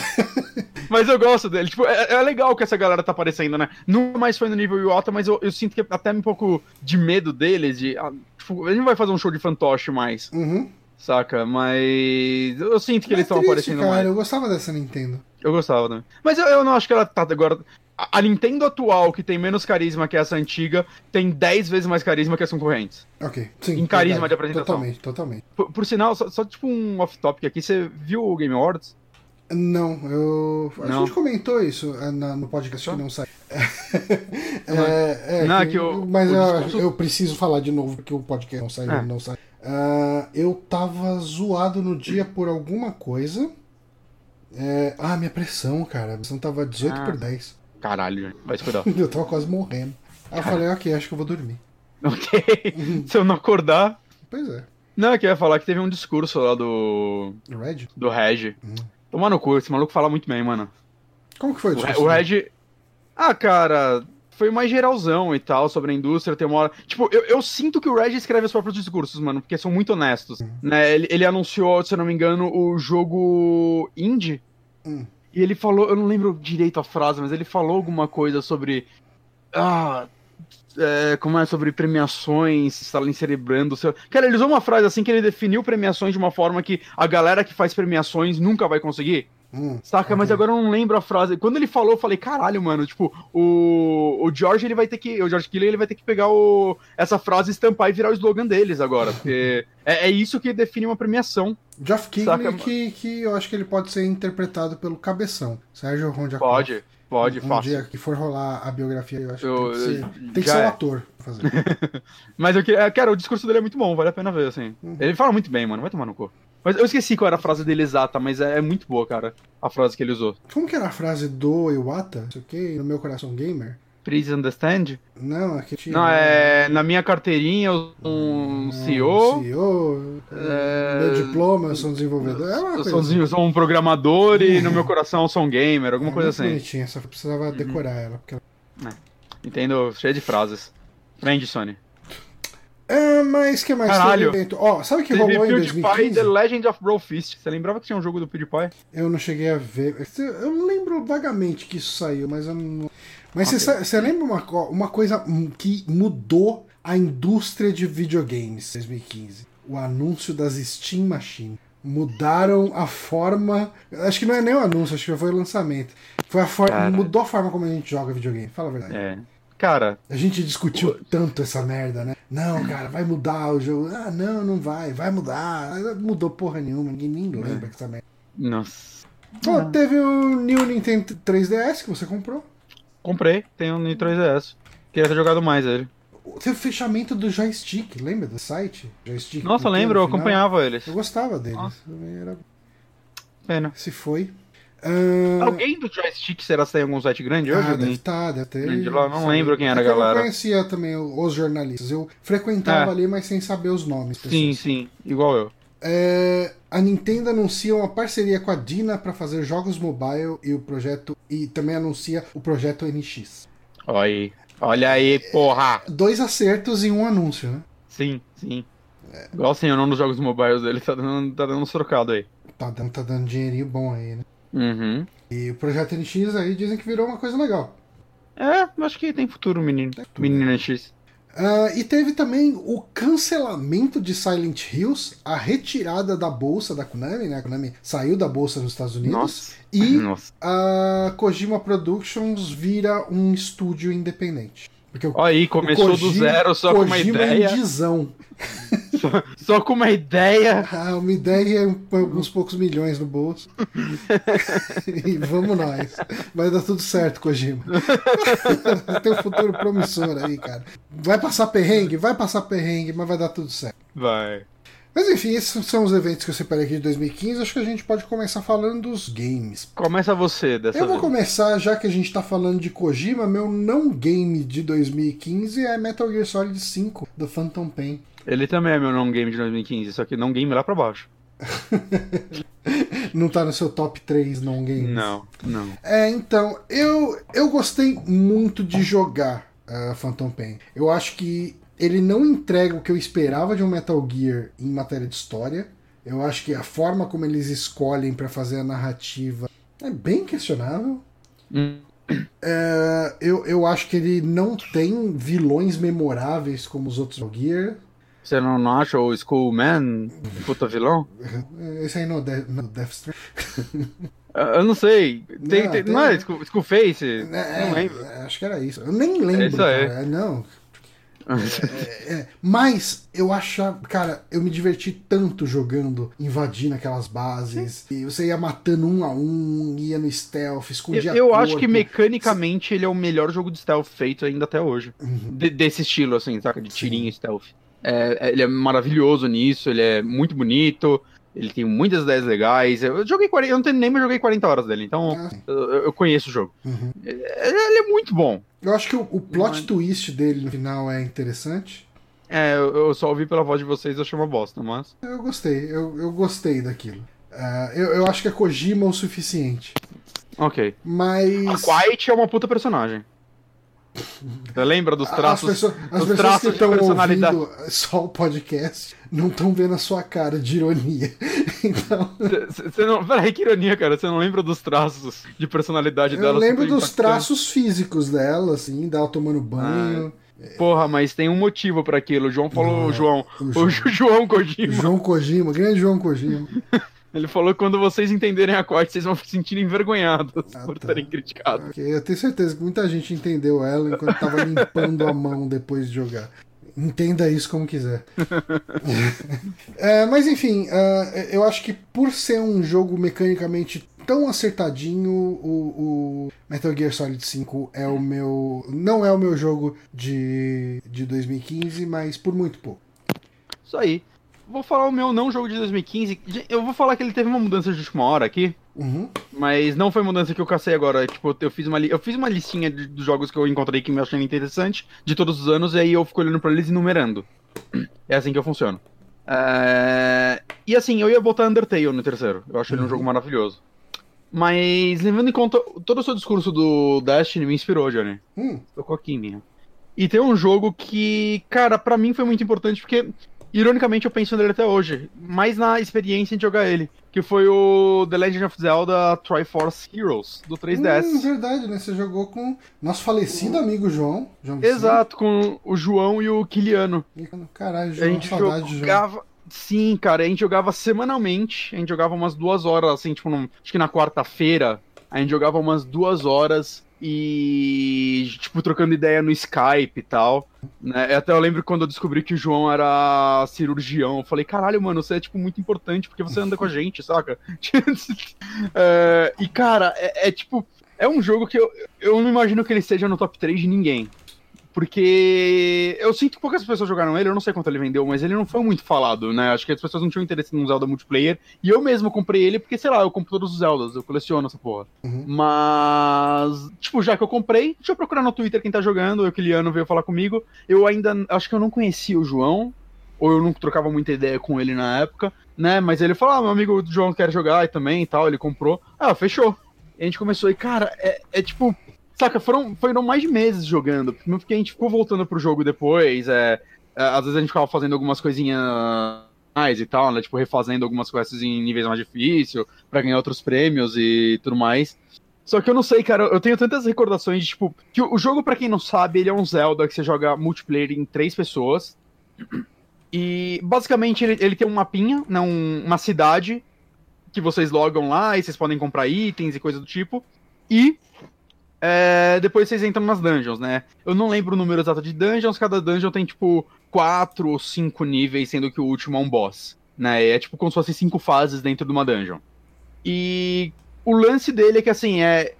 Ele tem um mix muito legal entre a parte de combate de Zelda com de puzzle. E ele tem uns puzzles muito interessantes que você tem que, tipo, os três pensar juntos e agir juntos, saca? Às vezes com uma sincronia muito boa, o que era um pouco difícil, que às vezes o 3DS a conexão dele não era tão boa. Na, inclusive já chegou a cair a conexão no meio de dungeon e cair. Peraí. Mas, mas, cara, são tantas, tipo, Você recordações, assim. conexão no meio de dungeon e. E aí eu parei pra tossir. E aí cai tudo, né? Quando cai a conexão do 3DS, a gente era quicado, o dungeon era insuportável. Mas. E cara, tipo, sei lá, eu, eu lembro. Até hoje, é, a gente tava numa dungeon, a gente tava num chefe, e o lance é que você tem números certos de vida. Eu não lembro se é compartilhado ou não. Eu acho que é compartilhado, chegou a zero, falhou. Hum. E era uma dungeon muito difícil. E a gente chegou no chefe. E, tipo, quando a gente tava chegando no chefe, a luzinha de carregar meu DS tinha acendido. Puta. Mas eu. Dá pra ir. No meio do chefe, a gente tava, sei lá, acho que uma vida. Começou a piscar e a gente tava vencendo.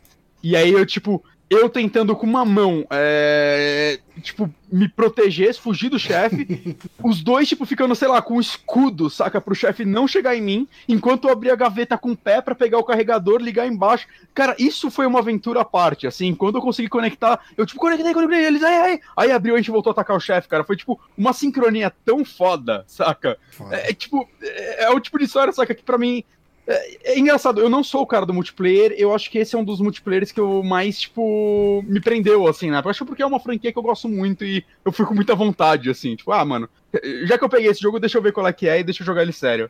E foi legal, assim, encontrar uma, duas pessoas que estavam realmente afim de jogar também e compartilhar essa experiência, né? Talvez, talvez seja a única, sei lá, história de multiplayer que eu realmente de jogar algo inteiro assim com alguém, né? Tipo, sei lá, a gente jogou Resident Evil 5 e tudo mais em live, mas saca de uma forma diferente, assim, sem, sem pretensão de criar conteúdo nem nada, só só deixa eu jogar esse multiplayer com alguém. Certo. É uma das poucas histórias que eu tenho assim e para mim foi muito legal, assim, foi é uma experiência que, tipo, é meio pode parecer manjado falar isso, mas é uma experiência pelo menos os highlights dos momentos. Uhum. Então eu tenho que colocar então, esse jogo na minha lista.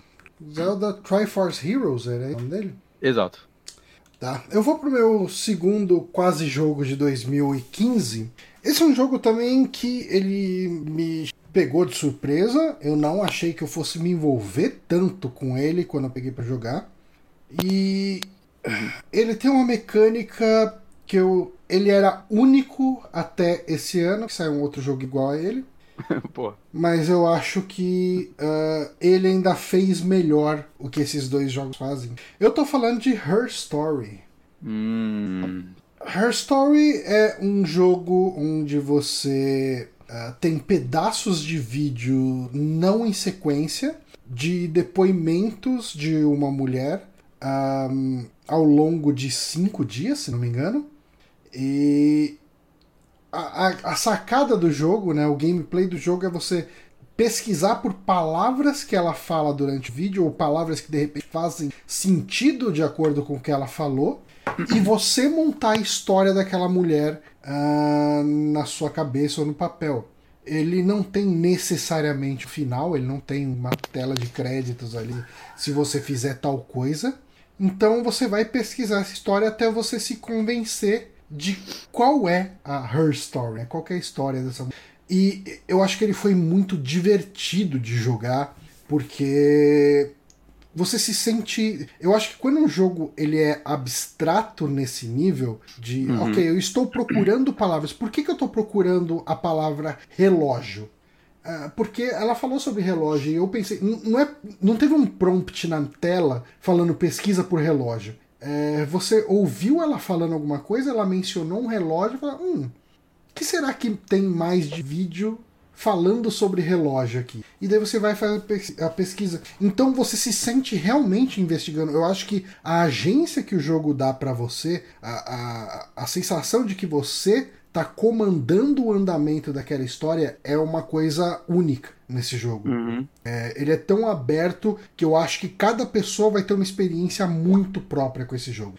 E na forma Sim. como ela alcança determinados uh, fatos da história, eu, eu acho que Her Story tem muito para se tornar uma experiência muito pessoal para cada pessoa, fora a questão da, da subjetividade da história em si que quando você chega no final, a história ainda pode ser interpretada de algumas formas. Todos os eventos Sim. que aconteceram. A, a história que a mulher está contando. A mulher está sendo investigada na polícia porque aconteceu um crime e ela é a principal suspeita. E ela tem uh, algumas coisas ali que realmente torna ela muito, muito, muito suspeita. Mas existe um certo evento que acontece no meio dessas histórias que você fica se perguntando se aquela pessoa que está dando depoimento é realmente a culpada pelo que está acontecendo. Sim. É, cara, é uma história fascinante. A interpretação da menina lá é incrível. Uh, fantástico. Eu fantástico. fiquei absorvido por esse jogo. E eu, eu acho que é uma das melhores experiências que eu tive jogando videogame na vida. Caralho.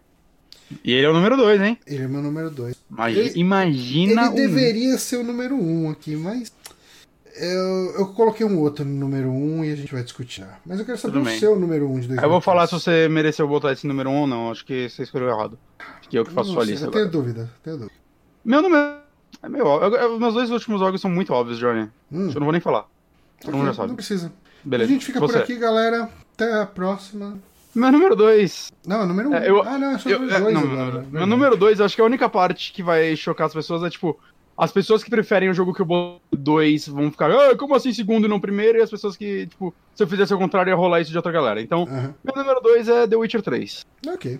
Pronto, eu não tenho que falar de Witcher 3, né? Hum, não, de maneira nenhuma. Todo mundo sabe o que é Witcher 3. Bom, The Witcher 3 vai, é o jogo baseado na série que vai sair agora. Uhum. E, cara, Eu só acho que eles fizeram Henry Cavill meio zoado. Esse, É, esse é, jogo. é, uhum. Mas nada é perfeito, tirando o Henry Cavill. Mas, nossa, nem gosto do Henry Cavill. Mas, eu acho que só vi ele como super-homem até hoje, eu não- então eu acho que esse pau nem gosto dele. Mas enfim, vamos voltar ao jogo, videogames. Videogames. É, eu, eu acho que a primeira coisa que me pegou no Witcher é. Ah, uau, esses jogos RPG gigantes podem ter boas histórias. Porque. Fallout eu gosto de coisas isoladas de Fallout 3, por exemplo.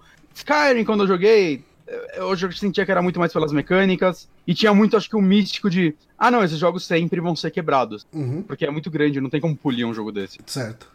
E quando eu joguei o Witcher, eu senti meio tipo, cara, aquela galera preguiçosa, o que tá acontecendo? Porque eu acho que o Witcher é um jogo extremamente bem escrito, ele tem diálogos excelentes, ele tem, tipo, ele pegou as side missions que eram pra ser aquele, aquela historinha boba de vai lá e colete marshmallows para mim. Aí você vai lá e coleta marshmallows pra pessoa, como em todo RPG do tipo. Ah, não, não, vamos... e se a gente pegar essas side missions e fazer histórias interessantes no meio delas? Não que Skyrim não tenha, né? Algumas side missions dele tem, história, tem histórias melhores que a principal. Todas as side missions dele tem histórias melhores que a principal. Que a Uhum. história principal do Skyrim é uma bosta. Mas. Eu não sei, eu sentia que era muito mais sobre. Ah, tá, tá, tá, tá isso que tá acontecendo, né? No, no Oblivion tinha a história que você entrava num quadro que eu achava muito legal. Mas eu, eu não sentia que você tirava algo muito grande lá, enquanto o Witcher. É, eu realmente sinto que eles conseguiam botar uns subtextos muito foda lá no meio, ou, ou realmente histórias que. Ah tá, essa side mission inteira seria um jogo. É, é nível narrativo de um jogo que só teria essa história. E dentro disso, tipo, ele tem seus bugs, ele tem seus defeitos, a jogabilidade dele não é maravilhosa nem de longe. Mas ele é polidinho pro que ele quer fazer. Saca? Eu acho que ele é muito bem feitinho, tanto em gameplay quanto, sei lá, eu não tive nenhum problema muito grande de bug. É, Teve uma hora que meu Ger- Geralt ficou voando um pouco, mas foi até engraçado, então eu não liguei. E foi uma vez só. Justo. E eu não sei, cara, é... viver aquele mundo foi muito foda, tanto que eu terminei ele duas vezes no Play 4 e no PC. Ainda tem que jogar a última DLC, não joguei até hoje, tem que jogar antes de sair pra Cyberpunk. Nossa, isso é Mas. The Witcher 3, gente, acho que não- todo mundo sabe o que é The Witcher 3, todo mundo já tem a sua opinião sobre The Witcher 3. E ele foi um jogo muito importante pra mim, eu saí pra ler os livros depois, eu tô muito ansioso pra série, mesmo com o Henry Cavill, Cavill, Cavill, Você não Cavill. gosta dele?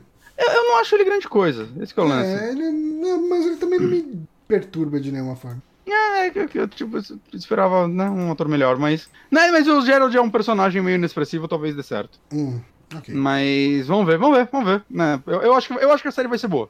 Eu acho que vai ser positivo. Muito Mas é isso aí. Bruxeiro 3, gente. Beleza. O Ah, jogo que o Johnny odeia. eu- Nunca me pegou, nunca me pegou. Com esse, esse era o jogo de 2015 pro Johnny. Cara, o meu, o meu melhor jogo de 2015. Meu melhor jogo de 2015 é. Tibia 2. Cara, eu acho que muita gente vai questionar, vai achar que eu escolhi esse jogo só por causa da pessoa que fez esse jogo. Mas Ah, é. ele é um jogo que eu terminei mais de uma vez, o que diz muito pra mim sobre qualquer jogo que não é do Super Nintendo. Porque eu acho que desde a época do Super Nintendo que eu não termino um jogo mais de uma vez. Eu, eu jurava que você tinha terminado Fallout mais de uma vez. Não, só uma Não? vez. Só uma vez. Ah. Ah, foi que foi modinha você. Eu terminei três. Você eu terminei é três, não. Idiota. Mas Fazendo as mesmas escolhas. o meu jogo de 2015 que eu gosto. E, e, de novo, ele entra também na questão do Destiny e da, da questão do Triforce Heroes, você falou, mas por outros motivos, é o Odalos. Odalos da Dark Call. Eu, e principalmente porque uh, eu acho que por causa das lives que eu fiz jogando ele do começo ao é, Hum. Eu acho que jogar um jogo em live do começo ao fim, ah, naquele esquema de lives que a gente fazia às terças, é, eu acho que é muito legal. Eu, eu gostava do clima. De estar Uhum. com a galera discutindo uma notícia merda que acontecia na semana. Chegava, ah, sei lá, Tiririca hum, caiu de um telhado. Sei lá, ele falava sobre Tiririca ter caído de um telhado. Enquanto isso, eu tava lá enfrentando um boss, me fudendo, e morrendo. Porque eu joguei, eu fiz a live de jogar no modo, ah, no modo hard, né? Eu terminei o Uhum. jogo no modo normal em casa, de boa. E depois, ah, cara, eu quero tentar terminar ele nesse modo mais difícil. E, e cara, assim. ah, Pra não falar, né, que eu, eu- só termino mais de uma vez os jogos de até a era do Super Nintendo, um dos jogos que eu termino de tempos em tempos, inclusive esse ano eu terminei uma vez, é o Symphony of the Night. Ahn, e assim, eu sei que o Dalus, ele. Eu não sei até que ponto ele pode ser considerado um Metroidvania, porque ah, falta alguns elementos de Metroidvania nele, mas ele Não, tem elementos de Metroidvania. Ele é mais também. um Demon's Crash do que um Ele Metroidvania. é muito de monstro, ele é Ah. bem de monstro. Eu fiz o final bosta de Demon's Crash também. É. Eu tô satisfeito com ele, eu gostei, não gostei tanto. Ah, eu gostei, eu, eu preciso voltar pra ele. mas- Eu gostei, mas não bastante pra querer rejogar fazendo um final melhor. É, eu acho que o Odalos ele é um bom casamento de Demon's Crest com Castlevania. E eu acho que ele faz muito bem isso. Eu- acho que o, o Danilo, principalmente, ele. eu- às vezes eu até vejo ele tweetando, fala, "Pô, odeio game design. É, mas eu acho que ele faz level design muito direitinho, sabe? Faz nas fases Sim. que, que se comunicam bem. E, cara, eu, eu acho que plataforma 2D old school pra caralho é um dos meus estilos favoritos. Uhum. E, cara, eu adoro o Dalos, assim, eu tenho, ah, eu não sei se vai dar pra ver, Aqui, deixa eu abrir aqui. É, eu acho que não vai dar pra ver, mas tem um pôster de Odalos no meu corredor de casa. Então, acho que não dá pra chegar. Dá pra ver, dá pra ver sim. É. Mas porque eu Com gostei muito reflexo dá pra muito- ver. É, eu realmente, realmente gostei muito desse jogo e ele é o meu jogo de 2015. É isso aí, João. E o seu Estamos aqui pra puxar 2015? saco mesmo. Puxar saco de amigo, né? É pra isso que a gente tá aqui. Meu jogo de 2015, João. É. Bloodborne. Bloodborne, né? É bem óbvio. Bem óbvio. Mas hum, eu acho que Bloodborne pra mim tá acima só do jogo em si. Hum. É uma religião. Mentira. Ele. o lance que Bloodborne fez pra mim foi que, tipo, eu comprei Demon Souls quando saiu a versão europeia. Uhum. Eu joguei até que bastante Demon Souls. Aí eu comprei Dark Souls. Eu joguei bem pouco Dark Souls antes, porque eu queria terminar Demon Souls antes. Ok. Eu não terminei. E aí saiu dois, eu, ah, não vou pegar, eu nunca termino essas porra, nunca jogo, esses jogos são impossíveis. Aí saiu Bloodborne, eu não comprei no lançamento. Mas eu ficava vendo vídeo, eu, caralho, isso daí parece Nightmare Creators. Eu adorava esse jogo. E, caralho, isso tá muito legal. E aí eu, tipo, porra, mas eu nunca vou terminar, porque esses jogos não é assim, né? Você não termina eles, né? Assim. Você só são compra. É, só compra. aqui. Quem fala que termina tá mentindo. Hum? E aí eu comprei ele. E aí eu terminei ele. E aí eu terminei Dark Souls. E aí eu terminei Dark Souls 2. E aí eu terminei Demon Souls. e aí eu terminei Dark Souls 3. Saca? E aí eu terminei esses jogos mais vezes. E o lance é. Bloodborne fez eu amar uma franquia. Uhum. E não só uma franquia, né? Acho que hoje a gente pode chamar um gênero. Quando sai um jogo novo nessa pegada, né? Um. A galera odeia que uma frescura do caralho. É, é, peraí, é, deu uma cortada. A galera odeia que chamar, chamam de. A galera odeia que chama de Souls-like e eu acho que isso é uma frescura do caralho. Tipo, é Souls-like, cara. Jogos inspirados em Souls. Mesmo que Souls, as mecânicas dele tivessem em outros jogos, os jogos estão se inspirando nesse jogo. né? É uma inspiração clara, não, não tem como ficar fugindo disso. Então. É, eu amo quando sai um jogo desse estilo. Não jogo todos, né? A maioria eu acho que faz isso mal, mas sei lá, cara. Tempos em tempos sai um Blasphemous da vida, que é um jogo que eu amei desse ano. Né? The Surge 2 é um jogo bacana. Fantástico, saca com muita inspiração disso. Então, ele ajudou a mudar um gênero. Ele não, né? Mais o Dark Souls, no caso. Mas ele ajudou a fazer eu abrir os olhos pra esse gênero e até hoje. Assim, hoje eu tenho mais dúvidas se eu prefiro ele ou Sekiro, mas é que o universo de Bloodborne ainda é o melhor pra mim. Eu amo esse essa temática Lovecraftiana e Aham. saca esse, esse tipo de visual. Então, como queria que Bloodborne saísse pra PC, cara? Pra poder jogar ele com dolinho. e a 60 quadros. Mas Bloodborne é meu jogo do ano. Maravilhoso. Joguinho delícia. Muito bom. Você terminou ele, né, Johnny? Terminei, é um dos poucos Souls-like que eu terminei. Eu só terminei ele e Dark Souls 1. É, tá, tá- já é uma boa bagagem. E, mas ele eu fiz, não fiz o final bonzão.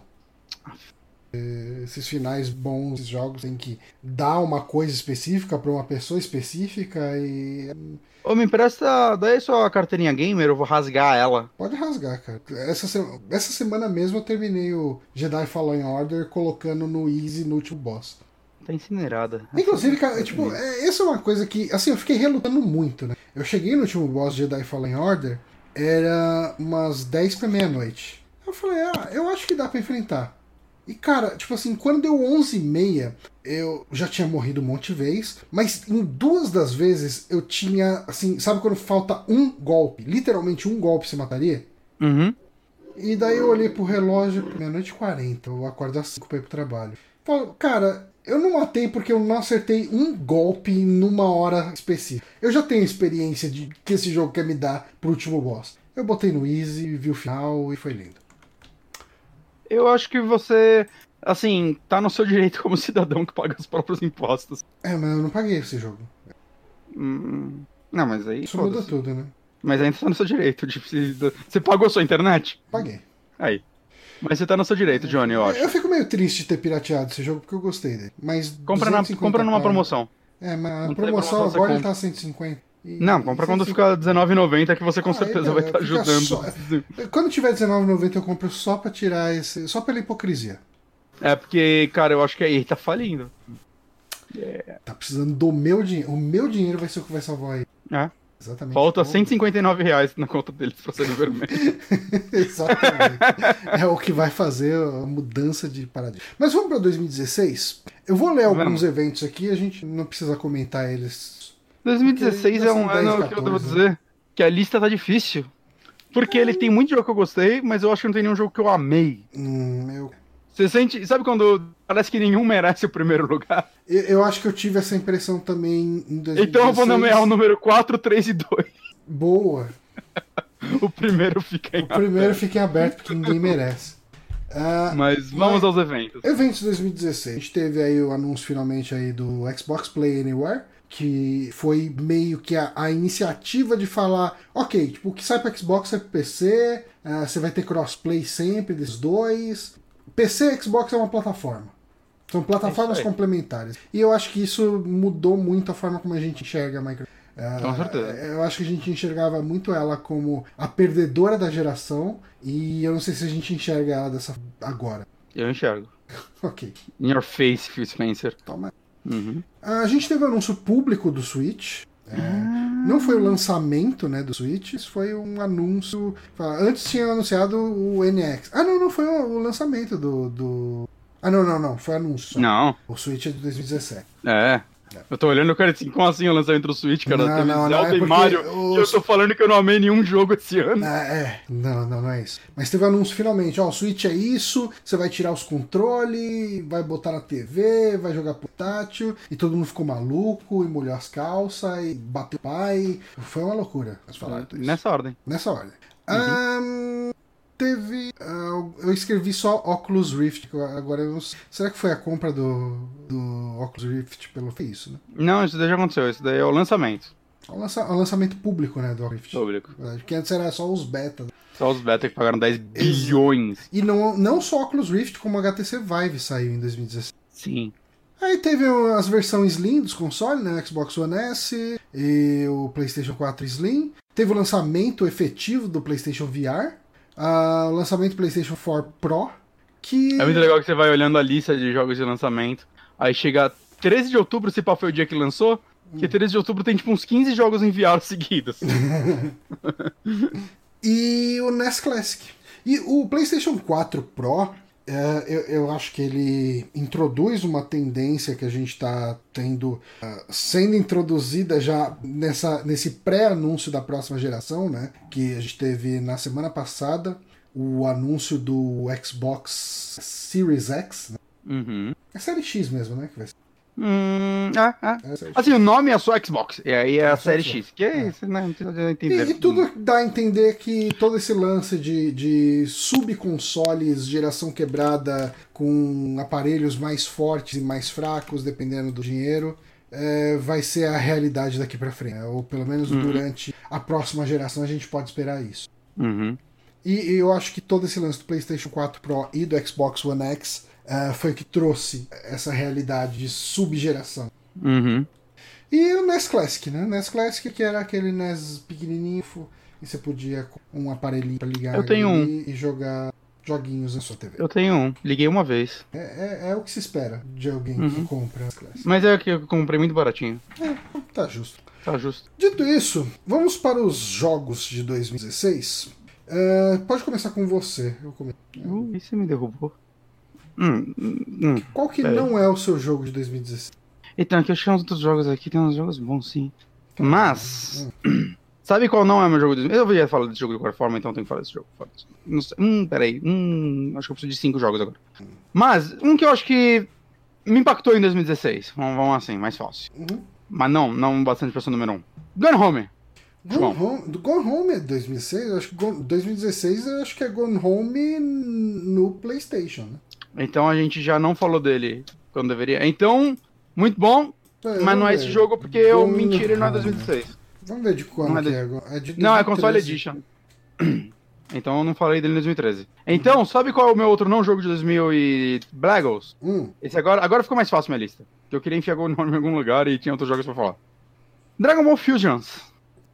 Eu gosto muito desse jogo, Johnny. Eu, eu, eu fui jogar ele depois, né? Mas eu acho. Ele é potencialmente meu jogo de Dragon Ball favorito até o momento. Vai ser o Kakaroto ainda. Dos que eu joguei, é claro, não joguei todos os RPGs de Dragon Ball que saíram pra DS, 3DS, falam que tem uns muito bons. Mas eu acho que Dragon Ball Fusions teve uma ideia muito legal uma, e uma execução muito bem feita. Que é um RPG tático, sei lá, de Dragon Ball.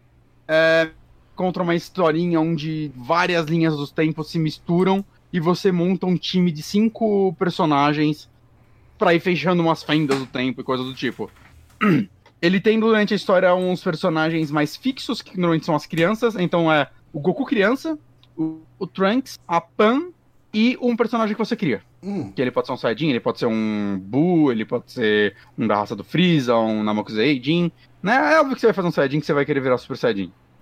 Mas a historinha é meio com esses daí, né? E tipo, aí você vai encontrando a Bulma e tudo mais, e vai tendo outra história. E independente do time que você mexer, né? Durante as animações, é esse o time que vai aparecer nos diálogos, essas coisas. E nas historinhas. E o lance dele é, cara, ele tem um que é meio Pokémon de tipo. Você querer capturar as pessoas pro seu time, porque o que acontece é, ele não tem só os personagens grandes, ele tem uma porrada de personagem inventado pro jogo, assim, tipo, um milhão de Namekuseis genéricos e coisa do tipo Ok. que você consegue, tipo, eu não lembro direito qual era o lance, mas ó, o último que você vai vencer no combate, você tinha que vencer com um golpe X, e aí você conseguia, às vezes, convencer ele a entrar pra sua equipe, alguma porra do tipo. Né, mas funcionava muito bem, aí, tipo, no final tinha um milhão de personagens, e o maior lance dele é o que tá no título Fusions, é as fusões. Você pode fundir basicamente qualquer personagem. É, existem algumas limitações, é, tipo, o Goku, ele pode fundir com esses 20 e tantos personagens. E aí eles criaram designs únicos, né, pra todos eles, sei lá, você fundiu o Goku com Piccolo, né, e tem algumas, sempre algumas meio bizarras, tipo, o Goku e o Piccolo já é bizarro bastante, né, mas sempre tem algumas bizarras, né, mas tem uma limitação, assim, entre esses personagens.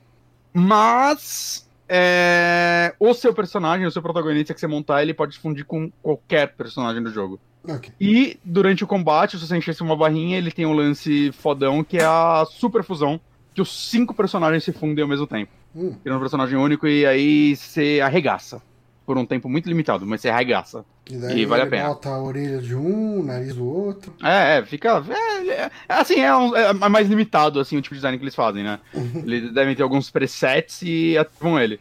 E assim, tem vários tipos de fusão diferentes, né? Que tem- a fusão que eu tô falando aí é a da dancinha. Uhum. Né, que, a galera, que aí no meio do combate você vai lá, alguns personagens podem fazer dancinha e fundir. E Outros é com brinco. com- se você vai fundir com cinco, eles dançam uma quadrilha. É, é cara, eles fizeram uma dancinha nova, circular, muito legalzinha. Uma ciranda. Basicamente. Mas, assim, além da fusão durante o combate, você pode fundir eles fora, né? Que é onde você faz os lutadores únicos. Então você já pode pegar, sei lá, o- a Pan e o Kuririn e misturar os dois e criar um personagem novo e já ir pra luta com eles fundidos né? E com isso. Você às vezes ter cinco personagens fundidos e fazer mais uma fusão quíntupla e ficar muito foda. E o lance disso também é que ele tem um lance meio Fire Emblem, que é. Os personagens eles têm cada um um símbolo. Acho que um é tipo, ah, esse personagem é bom com Ki, esse é bom em velocidade, outro em, sei lá, porrada. Eu não lembro exatamente quais eram os símbolos, né? Eu joguei há um tempo já. Mas o lance é, cada símbolo, ah, esse é melhor contra esse, esse é melhor contra esse, esse é melhor contra esse, saca? Aquele pedra, papel, tesoura dele. Então, o que acontece é, você vai querer ter um time variado, pelo menos com um personagem de cada um desses símbolos, porque a diferença é brutal, assim, no combate, quando você ataca uhum. um símbolo que tem vantagem contra o outro. E você vai querer ter um time equilibrado, ou então você já saber qual vai ser o combate que você vai entrar. E aí, ah, não, esse cara é fraco, deixa eu montar um time, sei lá, inteiramente desse tipo, que eu quero arregaçar o Broly, que é difícil pra caralho.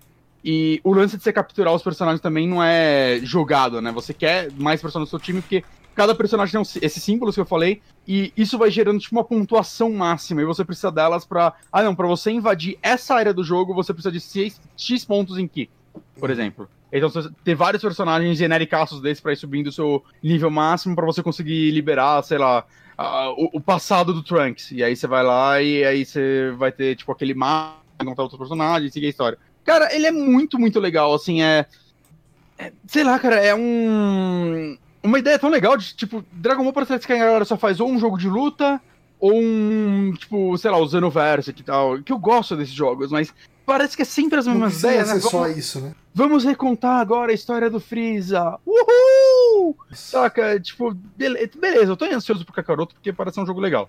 Mas, saca, eu, eu estaria muito mais ansioso com o Kakaroto se eles fizessem algo mais único em sua narrativa. E não é que esse jogo tem uma puta narrativa, mas ela é divertida, ela tem umas piadinhas, você vai querer explorar aqueles mapas, você vai querer encontrar os personagens, vai querer ver quais são as fusões diferentes que eles fazem.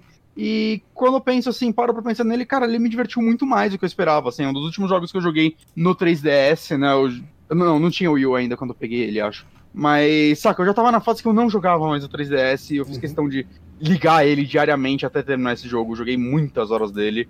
Então eu, eu, eu, acho que ele merece ser citado como um dos jogos que me marcaram a vida. A vida.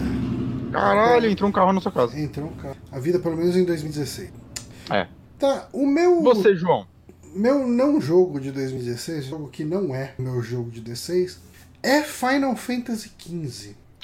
Sabe, cara, assim, se eu quero falar uma coisa, é, ele ia ser meu número um, porque ele foi meu número um no ano que eu joguei. Eu não sei se ele continua sendo meu número um. Porque ó, ele era meu número um mais pelo momento que eu joguei ele, o que eu tava passando e como ele. Sei lá, era o jogo que eu tava precisando do que pelo jogo em si. Eu acho que ele entrou na minha lista por causa disso. Porque assim, o que eu queria colocar nessa lista? O que quase entrou, por exemplo? Uh, eu quase botei o Phoenix Wright Spirit of Justice. Só que o que eu falei do outro Phoenix Wright, eu posso falar desse, desse Spirit of Justice. Uh, Sim. Essencialmente, é, é um jogo muito parecido. A história muda, obviamente. Uh, mas, assim, o que eu poderia falar dele, eu falei lá atrás. Falei, ah, não vou ficar me repetindo. Eu adorei Spirit of Justice. Eu acho que eles trouxeram um passado pro Justice bem legal. tudo, mas eu falei, ah, mas ok. Eu, eu entendo é o que eu passei com o Dishonored 2. Eu amei Dishonored 2. Uhum. Mas eu colocar ele aqui, eu só vou repetir o que eu já falei de Dishonored 1.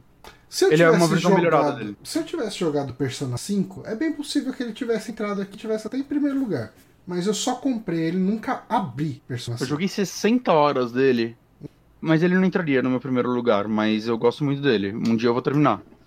Mas, né, eu entendo. Mas assim, cara, Final Fantasy XV, ele em muitos momentos ele foi extremamente decepcionante para mim. Uh, por que, que ele é decepcionante para mim? E aí é que entra esse contrassenso de como que um jogo decepcionante entra no top 3.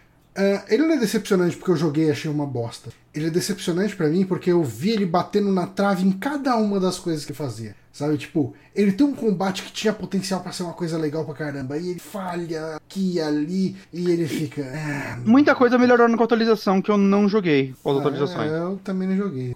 Ele vai sair no Game Pass, né? Eu tô pensando em baixar, não para jogar inteiro, mas para dar ver como ele tá hoje, um pouquinho. Hum, hum. Quando ele sair no Game Pass. Mas enfim, uh, o combate dele tem isso, cara. Viajar nele, às vezes é tão chato e às vezes é tão gostoso. Hum. É, cara, as caçadas dos monstros, às vezes fica uma batalha tão maçante, mas às vezes é tão. Às vezes tudo que você quer fazer é sair caçando os monstros, sabe? A história é confusa pra caramba. Os caras arrancaram um pedaço da história pra fazer DLC. É. É tanto defeitozinho, mas ao mesmo tempo você vê que eles chegaram tão perto de um jogo que eu já não tava mais acreditando nada, porque foram anos pra esse jogo sair. Sim. Sei lá, mais de 10 anos até ele ficar pronto mesmo. O projeto foi resetado algumas vezes. E é, eu, eu acho que muito disso entra a questão, bem que você falou, do momento. E eh, o Final Fantasy XV foi um daqueles jogos que eu joguei ah, mais ou menos na época do, do meu divórcio e eu tava um pouco abalado, assim. E ele tem um final extremamente tocante, assim. É um final que quando eu cheguei nele, eu só comecei a chorar, assim. Ah, Sabe, cara, mas assim, você falando assim, é, apesar de eu concordar com tudo que você fala, talvez ele continue. Olhando assim os concorrentes dele pra esse ano, eu acho que ele continua sendo meu número um, viu? eu não duvido. É. É por, por isso que a gente pode até cortar meu número um.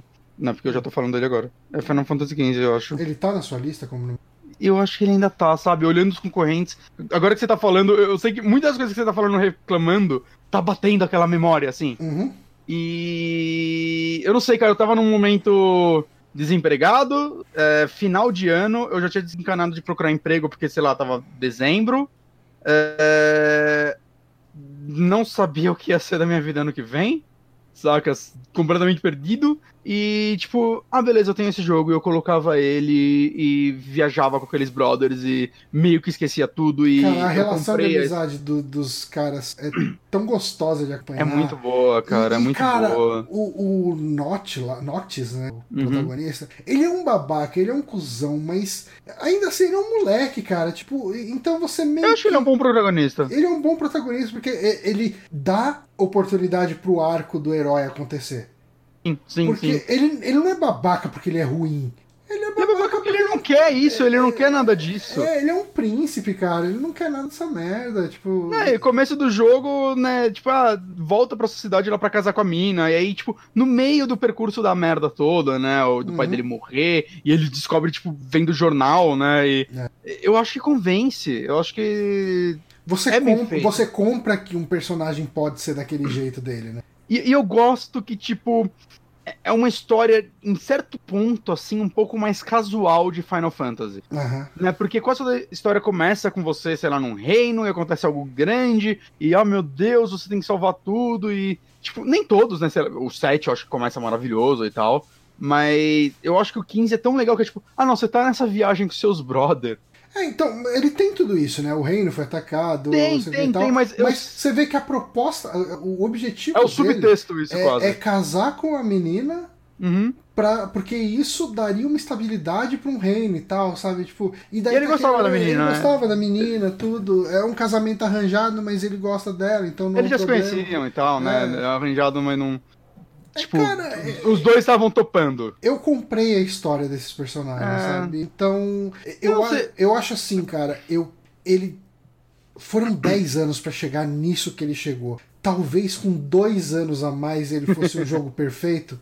Porque Mas é que ele aquele chega negócio uma hora tão não dá mais, perto, né, cara? ele che- Mas ele chega tão perto de tanta coisa, Sim, sabe? O combate dele podia ser tão melhor. podia. É. Eu, eu não, eu não odeio o combate dele como muita gente. Eu, eu até me diverti Mas e é- tal. é- o combate dele eu enxergo o potencial, mas eu acho que ele não chega lá. Sim, sim. Eu, eu entendo, eu concordo. Mas enfim, Mas e a pesca? A pesca é foda. bem legal. Quantas horas pescando? Então, ó, ele continua meu número 1, então só falta meu número 2. Ok. Ah, eu vou pro meu número 2. Bom. Não, esse é o seu número 2. Não, esse é o meu número. Não, esse é o número 3. É o seu 3? E- Eita. Então agora era pra ser meu número 2, né? Sim. Foi meu 3, seu 3. Meu 2, seu 2. Meu 1, seu 1. Só que o meu 1 já foi. Então vai ser o 2. Meu 2. Foi um pouquinho difícil e não foi ao mesmo tempo. Eu tenho.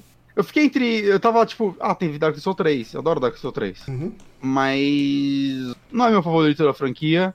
E por mais que eu tenha jogado muito ele, sei lá, quero dar espaço pra outros jogos.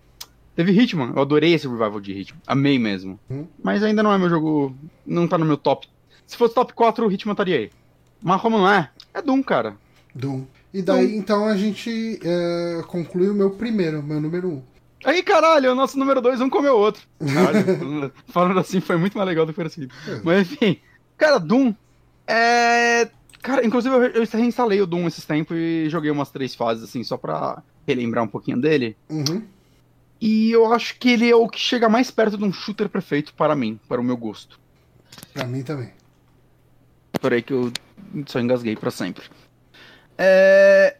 Eu tava querendo esse Doom, mas eu não tava empolgadaço com esse Doom. Mas quando ele saiu, eu falei, eu quero jogar essa porra, eu peguei ele. E, cara, ele é um jogo. Caralho. Caralho, filho da puta. Não tem água, isso tá incrível. é... Cara, como falar dele? A maior explosão de adrenalina que você pode ter num jogo, assim, tipo, em um FPS. Ele, eu adoro como ele constrói o que ele quer, assim, tipo. Ele te entrega o que o seu personagem é logo no começo. Ele tenta contar uma Ele história é uma sobre lenda, né? Ele é... é. Só que ele conta muito pelo gameplay, assim, quando as pessoas. Tipo, o seu personagem não fala. Mas ele é o personagem mudo com mais personalidade que eu já vi num jogo. Por quê? Ah, vai te contar essa narrativa. Foda-se, joga o negócio pro lado. Eu quero matar demônio. Saca? Tipo, ele, ele não quer ouvir a história, assim como, sei lá, os jogadores de Doom iam estar apertando o botão, tipo, ah, foda-se a história nesse momento. Né? Ele, ele- Tipo, acontece alguma coisa, ele tem que abrir a porta, ele não tá. Ah, tem que achar. achar- Foda-se, arrebenta o negócio, arranca a mão do Destrói, bicho né, cara? É. e bota ali. É tipo, é- é- ele conta, é, ele mostra a personalidade dele basicamente pelo movimento das mãos. E isso é muito incrível. Né? Para esse tipo de jogo, eu acho que ele é quase a síntese do que o jogador tá. E isso é algo muito difícil de você passar pra um jogo, ainda mais pra um Uhum. FPS com um personagem mudo. Né? Eu, eu sinto que o que eu tô sentindo é o que aquele personagem tá sentindo enquanto eu jogo aquele jogo. Eu, eu quero matar demônio, ele quer matar demônio. É, é tipo, é, é isso que ele quer. Ele não tem outro objetivo, ele tá cagando pra salvar as pessoas ou só quer matar demônio. E nisso eles fizeram, sei lá, mecânicas de shooter fantásticas, né? Novamente, talvez das melhores já feitas. E. Cara, é isso que eles te entregam. Toma, se diverte aí. É, cada arena é um playground, né? Eu já vi uma pessoa falando, e eu acho que eu concordo. É um jogo onde não é que você tá no inferno tentando fugir dos demônios. É, é, tipo, é- os demônios estão presos no inferno com você, saca? Exatamente. você tá lá caçando eles. N- não importa o bicho que apareça, cara. Você vai dar porrada nele, você vai matar ele. E ele faz você sentir esse poder e essa adrenalina. E é incrível só o tempo todo, assim. Então, cara, é, é que jogo, assim. Eu tô muito ansioso pro próximo. Muito, muito mesmo. Né? Mesmo que ele vá. Ah, vai ser mais do mesmo. Foda-se, cara, podia ser uma DLC. Eu ia querer jogar. Porque eu só quero mais desse, dessa porra. Porque É. desde ele a gente não teve um FPS tipo ele mais. O, e, Tipo, aí eu tem um revival de foi- FPS, mas não igual ele. É, então, eu acho que ele foi a evolução do FPS clássico do jeito que, que você, assim, você reconhece que ele é um FPS clássico ao mesmo tempo que ele é muito moderno. Ah, Eu, eu acho que eles Ele acertaram, quase criou algo novo, cara. Eu acho que ele, ele, ele foi um novo passo, assim, ele foi uma nova evolução. Eles acertaram a mão, né? Porque a gente tá numa fase em que o FPS virou os shooters de guerra, que você toma um tiro e morreu, sabe? E esse Energia jogo do carregando super-herói que sai metendo bala em todo mundo e os inimigos saem correndo dele, meio que acabou, né? E, Assim, e- eu, eu acho que o Revival veio um pouco com, sei lá, o Shadow Warrior. Hum, Ele tentou dar um revival desse, só que ele não é um jogo muito bom. Não. Muita coisa que o Doom faz, que muita gente fala, nossa, olha o que esse Doom trouxe, tipo, você tá andando e do nada você acha um cenário clássico e o jogo muda o visual. Ah, Shadow sim, Warrior já fazia isso. Você achava uma sala secreta que ela era naquele gráfico, que você olha, a arte e tudo mais. Tinha essas coisas, mas eu não acho que ele é um jogo muito equilibrado, eu acho que ele se estica muito mais do que precisa. Eu acho que o combate dele é chato. É, é meio chato. A espada é muito legal, mas você não pode usar ela o tempo todo, porque eventualmente ele vai te forçar a usar a arma, porque você precisa dela pra vencer os inimigos, é muito inimigo. E melhor do jogo você basicamente não utiliza. Eu acho que é muito mal feito nisso, enquanto Doom, todas as armas são legais de usar. tipo, a Não, pistola cara. você só vai usar no começo, beleza. Mas todas são legais de se usar. Doom eu cheguei muito perto de platinar, cara. Eu fiz todos os desafios de todas as armas e tudo. Eu acho. Eu posso estar enganado, eu posso estar falando besteira, mas eu acho que eu não platinei ele por causa de troféu online. Ah, é? Que eu nunca nem nossa, abri o modo online. Eu joguei um pouco do online dele, era meio chato. Mas enfim, eu fui pro Doom, não, não fui pro Doom por causa do online. Pro Doom que eu queria matar demônio, fazer os demônios e ele me entregou. Entregou muito bem, né? Ele tem um- uma duração boa também, dá, dá pra você curtir ele só pelo single player. Uhum, É um jogo longuinho e tal. Ah, vamos pro seu jogo número 1 de 2016? Já foi, Final Fantasy. Ah, é verdade. Então, acabou Então- na sua lista? Ah, não, tem o meu número número 2. É. Meu número 2 você- é Você não foi Titanfall confuso. 2. Titanfall 2. Se não fosse Doom, obviamente, como ele é meu número 2, ele é meu número 1. Um. Mas, é, mas isso é, faz mais sentido do que parece, porque eu acho que ele faz. Titanfall 2 faz muito do que o Doom faz. Ele é um shooter de aventura com uns level design muito legais. Ele é muito divertido de jogar. O multiplayer dele é legal. Eu, eu que não eu sou um cara de multiplayer, uh, uhum. joguei até que bastante. E os cenários são divertidos, ele tem mecânicas diferentes, tem aquela fase que, tipo, as plataformas vão se formando enquanto você enfrenta os inimigos. Vira portal, né? É, cara. Eu acho que ele tem muito level design divertido, criativo. Uh, só que, assim, ele teve o azar de sair no ano de Doom. E... É. Mas é meio incrível, assim, tipo, a campanha dele, ela tem seis horas, a cada uma hora, uma hora e meia, parece que ele muda completamente, né? Uhum. Eu não diria mudar ele... completamente, mas ele introduz uma Mecânicas mecânica únicas. nova que vai ser usada que vai embora só depois. momento. É, é, é, isso, isso ele faz muito bem. E o uhum. Titanfall, Titanfall 2 foi um jogo que sofreu com a janela de lance dele, né? Uma é... semana antes de Call of Duty, uma semana depois de Battlefield, velho. É, então, Estúpido. É, ele foi enfiado numa janela terrível e ele acabou se fudendo por causa disso, mas ele é, cara, ele para mim é definitivamente um dos melhores jogos do ano que ele saiu, é 2016. Sim, eu concordo. E com isso a gente fecha 2016. E Penúltimo vou... ano agora, João. Penúltimo ano deste programa. 2019, só para avisando, a gente vai deve fazer um programa sobre 2019 assim que a gente voltar do nosso recesso no começo de 2020. Exato. Ah, que daí talvez a gente consiga jogar mais uma ou outra coisinha e daí a gente fala disso também.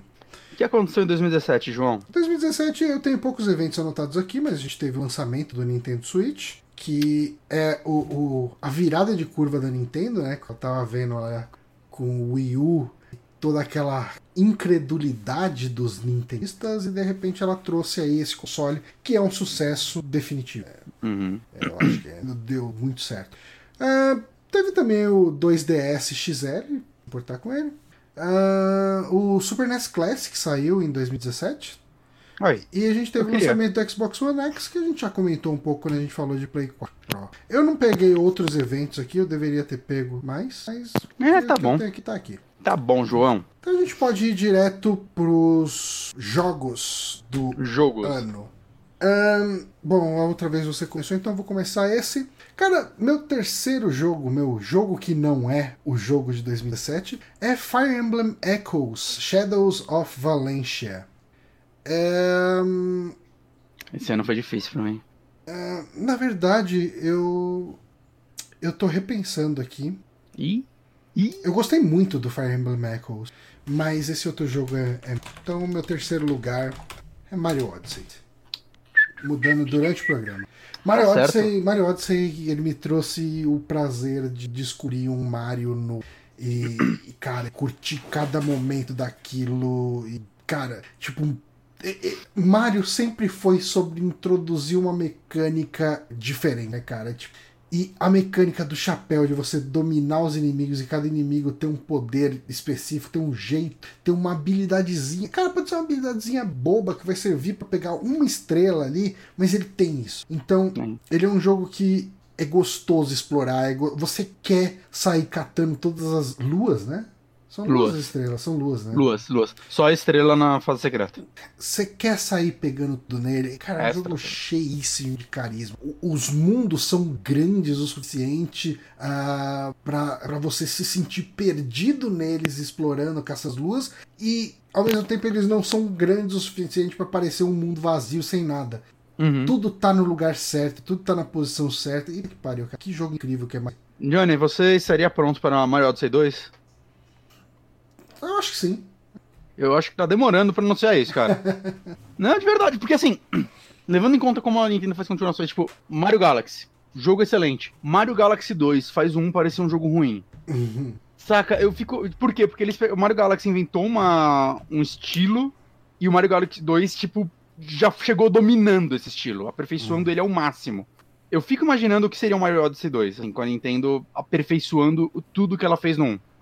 Saca? É, é, Porque, sei lá, um tem algumas coisas tipo. O Yoshi, ele só aparece em uma fase. Uhum. Extra. É, e é muito legal a jogabilidade dele. É bem diferente é e bem tal. única, né? É. o que seria um Mario Odyssey com um Yoshi mais presente, por exemplo. Uhum. Porra, Nintendo. Assim, a, a, equipe que faz esse jogo deve estar fazendo alguma coisa, né? Ah, Eles, tipo, ah, cara, esse jogo é tão bom que a gente vai coçar o saco por dois anos. Nossa, cara, é, cara o jogo tem um musical no meio. A trilha sonora desse jogo é nível. Se, se não fosse meu tempo bosta, assim, hoje em dia, eu acho que eu jogaria de novo, assim. Eu, estaria. Uhum. Hoje eu tô pronto para jogar ele mais uma vez. Okay. Eu já esqueci o bastante pra, tipo, a exploração ser gostosa de novo. Uhum. Mas é realmente, o Mario Odyssey é um jogo fantástico. Mesmo que eu não jogue ele há muito tempo, eu não consigo desinstalar ele do meu Switch.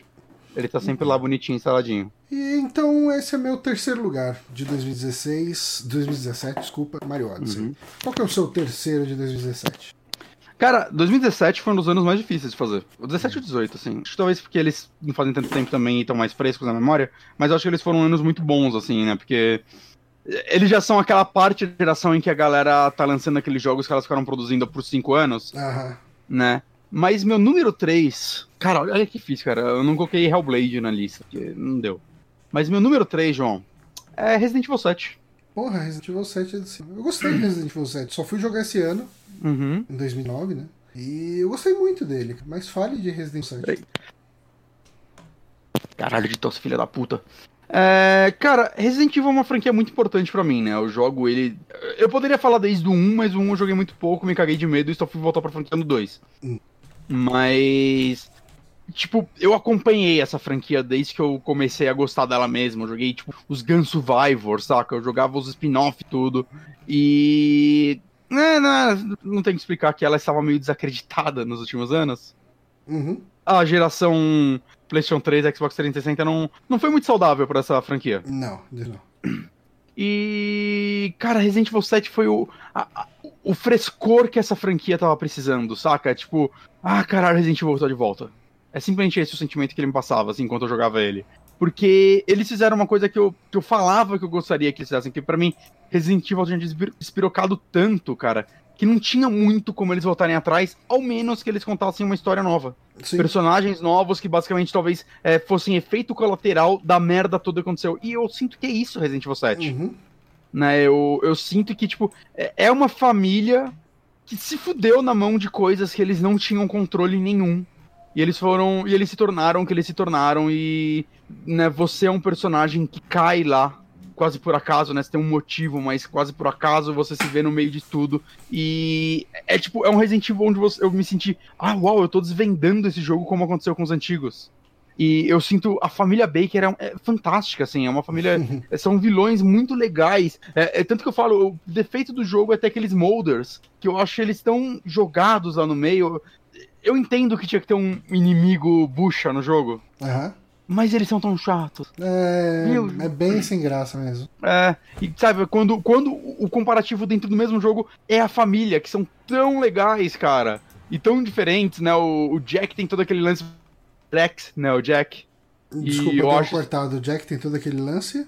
O Jack é mais Mr. X, né? O que a galera hum. fala que o Mr. X fez e criou, eu sinto que eles só aperfeiçoaram que o, eles que começaram no Jack. E... O Jack é o pai da família. O pai. O Jack é o pai ou é o filho? Não, o filho é o Lucas. É, o uhum. Jack é o pai. E aí depois a Margaret tem todo o lance dos insetos dela e tal, né? E aí o Lucas é um negócio mais jogos mortais. Eu, eu acho que, tipo, eles conseguiram dar uma, uma variedade legal pro jogo. Tem a parte do barco que é uma bosta também, mas. Mas beleza, saca? É uma parte dentro do jogo. Eu sinto todo o Resident Evil tem uma parte de bosta. é, é, tipo tradição da franquia. Mas, cara, é. Sei lá, normalmente é o jogo que trouxe essa franquia de volta, trouxe um frescor de volta e eu me importo de novo com essa franquia. E eles só deram outro passo agora com dois. Eu tô ansioso porque eles vão fazer agora com três. Eu espero que eles fechem a cronologia agora nova. É Resident Evil 1 remake, 2 remake, 3 remake e 7. E tudo uhum. entre eles seja outro universo. E aí eles façam jogos contando o que aconteceu entre eles, se eles quiserem. Okay. Porque eu acho que dá para encaixar a cronologia assim. Dá para ignorar completamente o 4, 5, 6. De acordo com a história do 7. Então, Resident Evil 7. Eu tô querendo coragem pra jogar ele em VR. Mais do que justo. Você, João. Vamos lá. Agora é o meu segundo jogo. Cara, esse é um jogo que daí. É, foi por causa desse jogo que eu troquei o meu terceiro lugar e botei no. no botei Mario Odyssey no lugar. Hum. Mas esse é um jogo que eu joguei hoje. Ai, eu cara. joguei ontem e ontem. Eu tô jogando ele desde 2017. Ah, ok. Cara, Fire Emblem Heroes, cara. Eu. Oh, casual play! Cara. Celular não é jogo! Fire... Manda vida no Candy Crush! Fire Emblem Heroes, eu acho que ele é um jogo mobile que ele tem tanta coisa ali para se fazer, tem tanto personagem. Ele é gachazão, cara. Gachazão. Tanto que a gente conhece gente aí que gasta milhares de reais nele de boa. Mas assim, eu consigo jogar ele de boa sem gastar dinheiro. Sabe? Eu gastei dinheiro nele por sentimento de, ok, deixa eu dar algum dinheiro para esses caras, porque eu tô jogando esse jogo todo dia. Mas foi uma outra vez bem pontual e, cara, não gasto mais. Hoje em dia eu tô finalmente abandonando ele eu tô parando de jogar assim, tipo. É, porque antes eu Você jogava toca. até gastar toda a energia, sabe? Tipo, e saía usando as orbes e tudo. Hoje em dia, assim, ah, tô esperando fretado, puta, ainda falta 15 minutos fretado chegar. Eu abro ele ali, jogo umas duas lutinhas e tá beleza. Mas eu, eu acho que ele. Ele criou um, um subgênero, digamos, um, ele fez uma variação em cima do gameplay clássico de Fire Emblem, é, acertando algumas limitações que é, tornaram ele um jogo próprio por si só, sabe? Tipo, no Fire Emblem você tem todo aquele lance de limites de golpes que você pode dar, porque de repente uma arma pode desgastar e tal. Ele tira isso, mas uh, um inimigo que um aliado seu que usa espada, ele não pode usar machado de jeito nenhum. O negócio dele é espada, ele vai usar espada. E uhum. você vai planejar toda a sua estratégia em cima desse lance todo do, do, do, pedra, papel tesoura dele, né? Que no caso é espada vence machado, machado vence lança e lança vence espada. É, e você vai montar a sua equipe pensando nisso. Então você não vai querer ter quatro caras de espada na sua equipe, porque se você pegar uma equipe adversária com três caras de lança, você já se fudeu. Você não ganha. Um, e eu acho assim, ele é um jogo que esse ano, cara, final de ano agora já saiu modo de jogo novo, sabe? Tipo, ele criou um modo de jogo ali que você tem uma arena dividida em dois e num numa parte da arena você consegue controlar só um personagem, na outra parte você controla os outros três. E daí você tem que defender uma base nessa, nesse pedaço que você tem três heróis, sabe? Tipo, toda hora tem update, toda hora tem modo de jogo novo. Desde que ele saiu, ele deve ter estreado pelo menos uns 10 modos de, de jogo novo, sabe? Fora uhum. do modo classicão. Uh, eu, eu acho que, assim, ele é de longe o melhor jogo mobile que eu joguei, porque eu acho que ele ele mistura tanto a questão de ter uma partida numa duração que funciona no, jogo de celular, porque você não pode ter jogo muito longo no celular. Você não quer uh, ficar uma hora jogando um jogo de celular. Uh, ele faz partidas que você mata em, em, cara, minutos no máximo, sabe? Então você pode a qualquer momento chegar lá, saca o celular, joga uma batalha e fechou. Uh, ao mesmo tempo que ele introduz profundidade, tem. Ele é, cara, eu acho que ele é um, um jogo, o um jogo de celular definitivo. Hum, Isso que eu vou de Fire Emblem Heroes, um jogo que eu jogo desde o lançamento até literalmente hoje. É isso aí. Eu não gosto desse Fire Emblem, eu cheguei a essa conclusão a última vez que instalei. É justo. Eu não sei porque eu fico perdido nos menus dele, eu não gosto do combate, eu não sei. Hum. Eu queria gostar dele. Eu gosto de, tipo, coletar os personagens, mas eu acho que só isso. Ok, acho justo. E... É, mas, mas eu entendo porque você gosta dele. Uhum. Qual é o seu próximo jogo aí? No próximo jogo, João. Tá fácil. Eu acho que o nosso número 1 um vai ser o mesmo. Hum. Só pra falar. Mas meu número 2. Yakuza Zero, né, porra? Porra! Zero? Porra! Yakuza Zero, cara. Hoje eu fico com. Eu não sei se o meu favorito é o 0 ou o 5. Mas Yakuza Zero é tipo. No mesmo ano eu joguei Yakuza Kiwami, né? Ele saiu no ocidente nesse ano. Eu que o Ami me despertou o interesse pela franquia. Eu já tinha jogado 3 em 2009, mais ou menos. Uhum. Mas aí, quando saiu o Kiwami, eu joguei eu meio que amei ele. Eu falei durante uma hora num, num programa aqui, né? O seu Nário ficaram bravo comigo. E me proibiram de falar Yakuza pra sempre. Ok. Mas aí, quando eu joguei o Zero, é tipo. Cara, é um salto tão grande, assim. Tão, tão, tão grande. Em narrativa, principalmente é, cara, assim, de tempos em tempos. Assim, o final dele deve ter um, uma meia hora para mais. É, porque jogo japonês adora fazer final longo.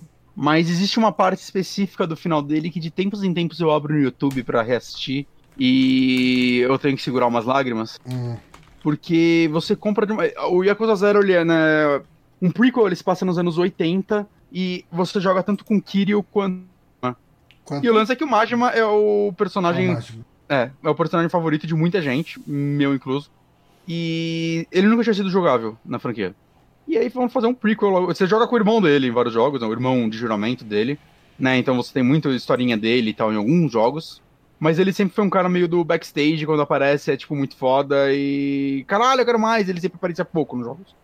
E finalmente fizeram um jogo que conta basicamente não só a origem do zero, assim, dele. Uhum. Né, ele, ele já começa o jogo de tapa-olho, mesmo porque você já sabe como ele perdeu o olho, se eu não me engano, você descobre no 4. Nesse eles mostram mais um pouco disso, mas eu acho que já tinha sido revelado no 4, se eu não me engano. Mas ele já é um. Acho que ele tá excluído. é, ele tinha sido expulso da, da, da Yakuza e tudo mais. Só que. Né, conta a, a história dele a partir de um momento da vida dele. E muito foda, porque ele é um personagem completamente maluco, né? Muita gente fala que ele é o Coringa do jogo. E. Porque ele, tipo, não é vilão necessariamente. No primeiro jogo ele é um pouquinho mais vilanesco, mas eles foram trabalhando de um jeito que ele. Ele é um rival do Kiryu, mas que ele respeita muito, muito o Kiryu. Tanto que ele, tipo, eles dialogam, né? Tem vários momentos, sei lá, no, no Yakuza 3, quando o Kiryu vai se aposentar, né? E vai lá viver no orfanato com as crianças. Ele que ele pede pro Majima votar pro Daigo ser o sucessor dele, né? Tem muita coisinha do tipo, os dois se respeitam muito, né? Apesar deles não concordarem sempre da forma de como agir, digamos assim. E você vê um lado menos louco dele e vê como ele se transformou esse perso nesse personagem. E eu acho que eles contaram essa história de uma forma muito boa, porque não é o óbvio que você espera, saca? Você espera um negócio meio piada mortal. Ok. E não é esse o caminho que eles andam, que eles pegam pro jogo. Não é esse o rumo. Porque ele é muito. É. Ele é muito coringa, né? Pelo pouco que eu É, vi da É, série. ma- mas, no primeiro, no primeiro ele era muito mais caricato. Tanto que na- a- quando o primeiro foi lançado no PlayStation 2, ele era o único que tinha vindo dublado, né, em, em inglês. E quem dublava ele, obviamente, era o Mark Hamill. E depois os outros jogos foram todos em japonês até o Judgment. O Judgment é o primeiro jogo da franquia desde o 1, se eu não me engano, que tem dublagem em inglês. É, eu não joguei em inglês, tô jogando em japonês, né? Porque, sei lá, é um bando de japonês no Japão, eu acho que faz mais sentido. Ok. Eu já acostumei a jogar esses jogos assim. Mas então, eu gosto muito da narrativa dele. Tem a narrativa do Kiryu também, que eu acho um pouco menos interessante, mas ele tem que estar lá. Mas, mas ao mesmo tempo ela é legal, porque mostra, tipo, personagens que você sabe o, o que aconteceram, o que aconteceu com eles no futuro. E eu, tanto que muita gente fala que é melhor começar por ele, eu acho que funciona muito bem você começar por ele, mas eu acho que se você jogar pelo menos o Kiwami antes, pra mim, pelo menos, ele vai ter um, um impacto maior. É, você, Porque você vai ver alguns personagens- com os personagens do É, é, que é. eles se tornaram, né? Então vai. A questão de ser um jogo de origem vai fazer mais sentido. É, sim, sim. Lá, tem, tem um personagem específico que eu não quero entregar spoiler, que eu acho que muita gente ainda pode jogar esses jogos, principalmente agora que eles vão sair no Game Pass pra Xbox e tal, né? Vai sair os- o, o Kiwami, o Zero e o Kiwami 2, acho. Né? Então acho que muita gente, vai, muita gente vai ter a experiência pela primeira vez deles aí. Não sei se vai sair no Game Pass do PC também, mas aqui no Xbox. Então eu não quero entregar muita coisa, mas. é, Eu não sei, cara, é... é- são os personagens muito bons, assim, você vê alguns e ver mais sobre o passado deles e a relação deles é, é meio incrível. Uhum. E é claro que o jogo inteiro fica aquele gostinho, tipo, o jogo inteiro você fica pensando, caralho, como vai ser o encontro, o primeiro encontro do Kiryu com o Majima. E também muito diferente do que eu esperava. E fantástico. É um dia, um dia eu vou rejogar esse jogo. Yakuza Zero. Yakuza Zero, eu recomendo pra todo mundo. Bom, acho que agora a gente pode ir pro primeiro jogo, que eu acho que é o meu e o seu. E ele. Jogo da década? Jogo, talvez o jogo da minha vida. Que é o Legend of Nier Zelda Automata. Mentira. The Evil Within. The Evil Fim, Mass Effect Andromeda. Tibia. Eu só penso nele quando penso em jogo ruim. Desculpa. Metroid Samus Return. Não, Returns é bom. Já... No, no, no 2016 eu ia fazer uma zoeirinha falando que meu jogo do ano era Night Cry. Hum. E seria bom se ele fosse 2017, que agora encaixa bem na piada. Mas enfim, Breath of the Wild, né? Bafinho Selvagem, cara. Mais de 100 horas no Wii U, depois mais umas 70 horas no Switch. E eu queria jogar ele de novo no hard ainda. Eu só não faço isso porque vai me fuder. Ah, eu tô maluco pela continuação dele. Ah, não, nossa. Day One. Eu, talvez eu não jogue no Day One que eu vou pegar físico, né? Com certeza. Hum. Mas talvez Day Two. É, mas assim, Breath of the Wild, eh, eu tava esperando um, um Zelda novo formulaicozão. porque o Zelda meio que virou uma coisa formulaica, né? Ah, mas mesmo depois, tipo, da E3 e tal, você ainda achava que ele ia ser uma formulazinha? Então, eu não sabia o que pensar daquilo que eu vi na E3. Eu acho que você tem noção da dimensão dele quando você começa a jogar de fato. Uhum. E eu acho que foi muito isso, cara. Eu joguei ele no Wii U, não tenho ele no Switch. Uh, mas, assim, um, eu, eu sou fã recente de Zelda. E se eu falo, se eu jogo o Majora's Mask, o Twilight Princess, o Ocarina of Time e até o Wind Waker, eu posso falar para você que esses jogos têm muito mais em comum do que eles não têm algo em comum. Hum. Uh, tem, tem muitos signos ali dentro dele, muita estrutura de gameplay, de combate, de, uh, de resolução de puzzles, tudo que uh, você vê que eles formam uma certa unidade. E o Breath of the Wild ele finalmente quebrou isso. Ele é um jogo de exploração livre pra caramba. Você quer ir para cima, você vai. Você quer ir pra esquerda, você vai e tal. Tipo, você tem o que fazer em todo canto que você vai. Você vai ter uns desafios mais complicados, mas ao mesmo tempo eu acho que o, o, o jogo ele foi pensado e feito de uma forma que você vai encontrar um desafio ok uh, pro canto que você for. A menos que você vá pro castelo de Hyrule, que ele é feito para ser sua última sua última parada. Mas você pode ir direto para ele se você for bom o suficiente. Eu acho que você tem que fazer pelo menos a primeira área, pegar os itens, eu não tenho certeza. Não, os itens com certeza tem que pegar. É, eu acho que não dá pra você terminar e ir pro castelo sem eles, uhum. eu acho. Mas ele é um jogo feito para você resolver toda a parte de puzzle mecânico, de escalada, de enfim, de alcançar as áreas, uh, essencialmente com os, com os, três primeiros itens lá que você pega, né? O, o imã, o negócio de a bomba, a bomba e é isso. Né? Eu, e o paraglider, né? O paraglider é, é o, o item.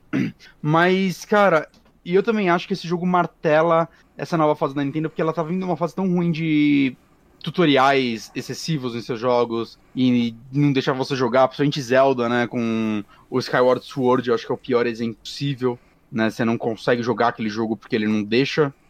E esse jogo tem provavelmente um dos melhores tutoriais que eu já vi na minha vida, que uhum. é ó, toma esse primeiro, essa primeira parte do mapa. Uhum. Ela vai te ensinar tudo que você vai ter no resto do jogo. E, tipo, anda lá e faz. Tenta. Se vira. Saca? Ó, tem esses três negócios aqui, esses quatro lugares que você tem que ir. Resolva eles na ordem que você quiser, como você quiser, e depois, ó, tapinha na bunda, partiu. Saca? E eu acho isso tão, tão bom, cara. É tão. Ah, cara, a franquia tava precisando tanto disso. A Nintendo tava precisando tanto disso. Uhum. E, cara, ele é um jogo de sistemas tão único que até hoje a galera descobre novos meios de quebrar ele, né, de certa forma, e fazer coisas novas. Né? Eu não sei, cara, é difícil de escrever. Eu joguei mais de 100 horas no Wii U, e quando eu comprei o Switch, eu fui rejogar ele. Ah, deixa eu jogar só um pouquinho. Acabei jogando ele inteiro de novo, e o lance é. Eu encontrei coisas novas. E eu tinha feito, tipo, todas as. as... Não é dungeon o nome? Esqueci o nome. Qual é o nome, João? Os templozinhos lá, né? É, os templozinhos. Eu tinha feito todos os templos no, no Wii U, tinha feito porra toda. E aí quando eu fui jogar no Switch, eu, ah, não vai ter mais nada pra descobrir. E eu achava coisas novas no jogo, no mundo. E formas novas de solucionar alguma coisa. É, tipo, eu tenho certeza que se jogar uma terceira vez, eu vou ainda achar coisas nesse mapa. Uhum. Saca? É porque é... o mapa é gigantesco e você escolhe o canto que você vai para explorar e você vai achar coisa lá que você. É, é que tem muito jogo que o mapa é gigante, mas parece que a galera abriu o editor de mapas e foi, ah, aqui, console. Não, ele tem coisa em todo canto. É que nem o Mario Odyssey, né? Ele tem coisa em todo canto. Não, é, é, tipo, o mapa dele tem um level design meio incrível, assim, tipo, Onde você tá, você vai olhar um ponto de interesse, você vai enxergar um ponto de interesse que foi planejado para ah, não, desse lugar, dessa montanha, eu vou ver um outro negócio numa outra montanha. Sim. Saca? Eles, eles deixam uns, uns highlights, assim, para você uhum. enxergar que você, caralho, será que você vai ir lá e vai dar para você ir lá e vai ter alguma coisa lá. Mesmo que a recompensa não seja algo incrível, às vezes vai ser uma arma. Às vezes uhum. vai ser uma coisa não tão boa para você. Mas foda-se, eu, eu, sinto que o ato de eu ter conseguido chegar até lá e ter encontrado algo. Saca? Tá, é, eu não vim aqui porque é bonito, eu vim aqui porque, tipo, alguém pensou que eu poderia vir aqui. É, é uhum. tão, tão, tão, tão, tão foda isso. Ah, é tão e, maravilhoso. Muita gente critica a mecânica de de arma descartável. O que, que, você acha disso? Cara, eu acho que esse é o único jogo em que eu gosto dessa mecânica que me vem à mente agora. Porque se ela não existisse, eu ia usar uma arma inteira o jogo inteiro. É, é bem o que eu penso. Porque mesmo a Master Sword, ela tem um, um menu, ela, ela tem um- uma carga, né? ela gasta. Aí você tem que esperar uns 10 minutos pra lá É. recuperar. E, cara, é bem isso que você falou, cara. Como tem esse lance das armas gastarem, você acaba, porra, deixa eu usar a lança um pouco. E daí eu ia lá e usava e, tinha um Uhum. gameplay entendo, assim, diferente. É tão. Tipo, eu sinto que você tá muito nivelado sempre. Tipo, ah, o começo do jogo você vai ter umas armas fracas. Aí você pega uma arma muito boa. Aí você, ah, não vou usar ela. Aí você vai guardando ela. Mas eventualmente você vai ter um leque só de armas boas. Uhum. E vai ficar fácil encontrar elas. Porque você vai estar explorando áreas mais difíceis e sempre dando. Você nunca fica sem arma nesse jogo. Sim, Você sempre tem muito mais arma do que você precisa, na verdade. é verdade. Então, é, saca, eu, eu nunca me senti que eu tava tipo, sendo lesado. É, eu acho que funcionou bem no- nesse Zelda. Eu, eu tava sempre trocando de arma e, e bem que você falou, toda hora você recebe uma arma diferente, você tá sempre ganhando coisas. E, cara, eu acho que funcionou bem. Eu acho que o jogo foi bem balanceado pra essa mecânica. Também acho, também acho. Mas é isso, então nosso jogo de 2017 é Legend of Zelda. E finalmente, finalizando esse programa, vamos para o ano de 2018, que é o ano onde a Valve adquiriu a Campo Santo e fazer jogos incríveis, mas aparece que aconteceu. Meu Deus. Ah, o, Cliff- Ai, o estúdio do Cliff Blesinski, que a gente falou lá atrás, a Boss Production, fechou. Hum, A Telltale faliu, fechou uma porrada de estúdio, mandou um monte de gente embora e falou que nunca fez lucro, nada. É, Sony Interactive Entertainment revisa sua política ah, em relação a cross-platform. Então eles liberam justamente por causa do Fortnite, são idiotas.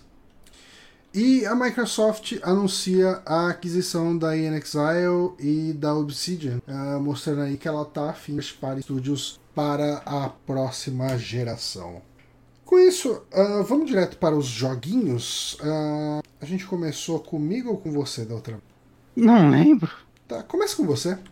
Cara, meu. Esse ano foi muito bom pra mim. Mas o lance é o seguinte: meu número 1 e 2 estão definidos. Meu número 3, eu tô entre três jogos. O meu número 3 está entre dois jogos. Eu vou mencionar os dois, mas um eu não tenho muito o que falar dele, mas o outro eu vou entrar mais a fundo. Ó, eu, eu vou falar quais são os três jogos só. Tá? Pra, que, pra vocês entenderem meu dilema. Super Smash Bros. Ultimate. É, Cara, eu joguei mais de 50 horas desse jogo, single player. É... Pra um jogo de luta, pra mim, isso é muito. Uhum. Eu adorei esse jogo, ele é o. Eu tenho que comprar os DLCs ainda. Mas, caralho, é, é o Smash definitivo pra mim. Eu quero vida longa esse jogo, ele é muito foda. Dito isso, eu acho que ele não vai ser meu número 3, porque tem outros dois jogos, né? O outro seria o Astrobot, que eu joguei só esse ano agora. É verdade, o joguinho de VR que você gostou bastante. Eu acho que ele. mo- Cara, eu vejo muita gente falando que esse Half-Life novo é. Ah, nossa, agora finalmente um jogo que parece um jogo. Não, gente, já tem um monte de jogos assim e Astrobot é um belo exemplo disso, cara. Ele é um jogo de plataforma que eu coloco basicamente no nível de Mario Odyssey, pelo que ele faz em... com seu gimmick, Uhum. né? Com seu, no caso, VR. Eu acho. Eu daria pra ele a importância que eu dou pra Mario 64 pra jogos de plataforma 3D. Eu dou pra Astrobot pra jogos de plataforma em VR. Ele ensinou a galera a fazer esse tipo de jogo, basicamente. Uhum. E fez isso com maestria, ele é um jogo muito foda. Johnny, você tem que vir aqui pra cá do jogar VR. Preciso ir, preciso. Eu quero muito sua opinião sobre Astrobot. Tô esperando o convite. É, isso daí não teve mesmo. Caralho. Mas, eu vou botar no número 3 um joguinho que. mais óbvio. que Eu sou desse. Que é Hollow Knight. Também conhecido como um dos melhores Metroidvanias já feitos. Eu acho que. Se eu fosse definir três Metroidvanias, dois seriam pela nostalgia e valor histórico, e um que eu mais gosto mesmo. Hollow Knight seria meu favorito, Hum. entende? Enquanto eu colocaria Super Metroid e Symphony of the Night em, tipo, segundo e terceiro, porque eu amo esses jogos, simplesmente. Principalmente Symphony of the Night, que eu joguei e rejoguei milhares e milhares de vezes. Uhum. Mas eu acho que se a gente analisar tecnicamente o que Hollow Knight fez, o refinamento dele, ele é um jogo muito melhor. Na minha opinião, pro meu gosto, né? É, eu gosto muito de como ele tem uma. Ele tem uma narrativa meio Souls naquele. Você jogou Hollow Knight, Johnny? Eu não lembro. Terminei. Terminou? É, eu gosto como o combate dele nunca deixa de ser interessante pra mim. Eu acho que cada área nova tem novos inimigos que você tem que desco- descobrir novas estratégias e os chefes são muito interessantes. Ele tem um clima de melancolia que me agrada muito. Uhum. É uma melancolia meio otimista em alguns momentos, meio bonitinha, muito bem feita. Ele É, tem aqueles diálogos meio incompletos de Dark Souls, né? Ele Sim. tem o clima de Dark Souls. Tem, tem muito. Eu gosto como ele, o lance que ele faz do mapa, de você comprar um mapa e por área, mas ele não ser um mapa completo, né? Ele só te dá uma visão geral, mas ainda te deixar espaço pra você explorar. Você comprar os negocinhos, você colocar a marcação no mapa e ser específico. As side quests deles, o desenrolar delas. Cara, eu não sei, cada área nova que eu chegava, eu, eu tinha um sentimento, saca? Rolava um sentimento muito forte, assim muito pelo visual, pela trilha sonora, né? Eu acho que ele faz muito bem o lance de, ah, eu peguei uma nova habilidade. Como esse mundo, o mundo dele vai se moldar essa habilidade agora e você voltar e reexplorar áreas que você já passou e essa habilidade sempre te abrir um novo leque de ou de você achar coisas novas nela ou de tornar ela mais fácil você, tipo, uma área que você tinha muita dificuldade pra cruzar, se tornar É, extremamente fácil. trivial, né? É, e com isso as novas eras vierem, virem com novos desafios. Cara, é, é um jogo redondinho, assim, pra mim. É um jogo muito gostoso e eu tô muito ansioso pra sua continuação agora. Né, o, o novo que vai sair, que era pra ser uma DLC e virou um jogo novo porque o escopo cresceu demais. E isso me agrada. Então, Hollow Knight, número 3. É. Joãozinho. Meu número 3. Meu número 3, é, eu, eu fiquei na dúvida entre Unavowed e Uhum. Return of the Obra Dinn. O Navaldi que eu joguei há uns dois meses atrás é realmente maravilhoso. Unavowed ele é um point and click muito bom. Eu acho que é o melhor point and click da, da Wadget. Também acho.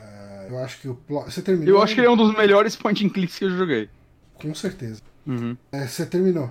Terminei, terminei. O que você achou do plot twist dele?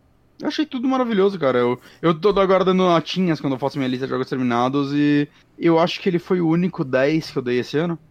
Eu não vejo defeito em Anavald. Não, ele é, ele é, um, ele é um point and click muito bom. Mas Uhum. eu não vou ficar falando de point and click aqui porque tem uma questão. Point and click é um jogo que você vai acompanhar uma história. ah, ele tem uma coisa ou outra que decide, é, e isso Uhum. vai ter um impacto final. Mas o gameplay dele, essencialmente, é, é tocar aquela narrativa. Sim. Mas esse jogo, pelo o, o Return of the Obra Dinn, eu acho que ele me bateu exatamente no mesmo nervo que Her Story. Ah, apesar dele ser ainda. menos, menos subjetivo, Story, mas ele tem muita sensação de que você tá descobrindo as coisas. É, para quem não sabe do que se trata, Return of the Obra Dinn é, é um jogo onde você tem um navio onde 50, eu acho, ah, tripulantes, pessoas que estavam no navio, morreram, sumiram, aconteceu alguma coisa com elas. E você tem que descobrir o que aconteceu com cada uma das pessoas. E a mecânica é assim: você tá andando no navio já depois que morreu todo mundo. E se Uhum. você achar uma mancha de sangue, alguma coisa nesse sentido, você pode examinar isso. E daí com isso você vai ter uma foto, digamos assim, uma foto 3D, um, um cenário congelado do momento que aquela pessoa morreu. E você consegue enxergar todas as pessoas que estavam ali naquela, naquele momento. E nessa, nessa foto congelada, entre aspas, você consegue ver, por exemplo, se outra pessoa morreu naquele momento, você também consegue ver ela. E o seu objetivo como jogador é descobrir ah, quem morreu, onde e como. E daí você tem uma lista lá e você vai preenchendo essa lista. Ah, o imediato, o segundo imediato morreu afogado que caiu do barco na proa. Daí você anota. Ah, quando e assim, você não pode sair chutando tudo, porque Uhum. ele vai te dar avanço no jogo a cada, se não me engano, cinco. Eu acho que eu não lembro se são cinco pessoas ou três pessoas que você acerta. E como você precisa acertar forma, lugar e forma, lugar e pessoa para vamos chutar cinco aqui que eu não lembro exato. Para cinco pessoas é muito chute que você tem que fazer para acertar na Uhum. é, enfim, é um jogo que ele, ele fez comigo o que eu achei que o Telling Lies ia fazer. E o Telling Lies não me fisgou. O Telling Lies não me fisgou do jeito que Return of the Obra fisgou. Ele é, ele é um jogo que você vai ter que sentar e se dedicar a ele. Mas eu gosto desse, sabe? Me faz lembrar quando eu joguei Myst, que eu tinha um caderno do lado, cada puzzle que eu fazia era fazer um monte de anotação no caderno. Acho que é desse jeito, isso aqui. Da... É, é, você se sente realmente dentro daquele jogo, dentro daquele. Você tá resolvendo aquele. Você não tá empurrando peça até abrir uma porta. Sabe? É, Hum. Você tá pensando pra resolver aquele problema, você tá dando uma solução. Acho que é um jogo incrível, eu recomendo, recomendo muito. que as pessoas- E vamos Hum. pro seu próximo jogo? Vamos para o meu próximo jogo, João. Hum, Meu próximo jogo. Agora entrou a obviedade. aqui é, é óbvio, é só saber se o meu primeiro e segundo são o meu primeiro e segundo ou seu segundo e primeiro. Meu número 2, João, Hum. é God of War. Então a gente inverteu. Esse é o seu primeiro lugar? É, mas vamos falando de God of War. Será se seu meu primeiro lugar é seu segundo? É possível. Ok, vamos descobrir em breve, né, João? Uhum. Mas God of War, o deusinho da guerra. Cara, é. Eu sou uma pessoa que gosta muito dessa franquia. Eu joguei o 1 quando saiu, o 2 eu joguei parte quando saiu e meu Play 2 morreu. Aí eu só fui. Quando eu comprei um Play 3, o primeiro jogo que eu comprei pra ele foi God of War Collection. E o segundo foi Heavy Rain. God of War 1 é o único jogo original que eu tenho. Olha só, você tem ele. Tá ligado que ele tá valendo uns 200 dólares hoje, ah, né? não, mas o meu é. É mentira. É Greatest É mentira. Hits. Ele deve valer pouco, porque deve ter vendido pra caralho. Com certeza. Só- só- só encarar esse jogo que vende você mal. Mas, cara, é uma franquia que eu sempre tive um certo carinho, tirando no, no, no Ascension. Ideia é ruim mesmo. Eu joguei, é Uhum. ruim. Mas o 1, 2 e o 3, saca? O 3 era um dos jogos que eu mais esperava no PlayStation 3, né? E eu gostei, acho que mais do que muita gente, do 3. Porque eu não sei, eu vi muita crítica ao 3. E eu acho ele um jogo muito legal. Mas ao mesmo tempo, assim, eu esperava, tipo, ah, agora for 3 vai ser o melhor jogo de todos os tempos. E não foi, acho que não foi nem o melhor jogo do ano que ele saiu pra mim. É, E assim, a franquia é. Não se sabiam o que iam fazer com ela, né? Ah, vamos fazer um reboot. Porque como história, né? Como, tipo, esse personagem não funciona mais hoje em dia. E eu amei o que eles fizeram com esse jogo, que é. Eles pegaram um caminho menos fácil, né? Que é, não, a gente vai continuar essa porra e a gente vai mudar essa porra completamente e você vai aceitar, seu bosta. Saca? E esse personagem é o personagem escroto de todos os jogos. A gente não mudou ele, a gente amadureceu Aquilo ele. tudo faz parte dele. É, aquilo tudo faz parte dele. E ele é um personagem que seria impossível simpatizar. A gente vai dar um jeito de você simpatizar com ele, mesmo que muita gente ainda não simpatize. E se você não simpatizar, ok. Mas você ainda vai estar nessa luta com ele porque você acredita no motivo dele, né? Que é o filho dele, de certa forma. E o que tá acontecendo, a gente vai. é, Vai mudar a mitologia e foda-se, essa porra vai funcionar. Ele só viajou pra outra mitologia e foda-se. Só que eles pegaram um caminho que, tipo, pra mim, não fazia sentido pegar esse caminho. E pegaram e fizeram um jogo incrível em cima dele. É incrível no sentido narrativo, que eu acho que é a coisa que a Sony mais acerta em seus jogos, na maioria deles, mas mecânica, né? A mecânica desse jogo eu acho uma delícia. Eles conseguiram pegar, tipo, você tem a Blade of Chaos, o primeiro jogo, Uhum. é uma arma extremamente icônica. Então, vamos fazer um novo jogo que sua arma icônica agora é um machado. Foda-se. É, é um machado bumerangue. E esse machado, pra mim, em um jogo, se tornou tão icônico quanto a Blade of Chaos em 4. Sim. Em 4 não, em 6, né? Se a gente controla os de PSP. Ah, que eu mas também é- joguei. Mas um, a Blade of Chaos já era icônica no primeiro, de cara. Exato, de cara, mas, mas saca, é tipo, é- ela é tão icônica que você imaginava que eles iam na mesma franquia? Uhum. Assim? Ah, não, não. É acha que, co- é que cortou um pedaço do que você tá falando. Não, eu falei, ela, ela é tão icônica que você imaginava que na mesma franquia eles iam conseguir substituir ela?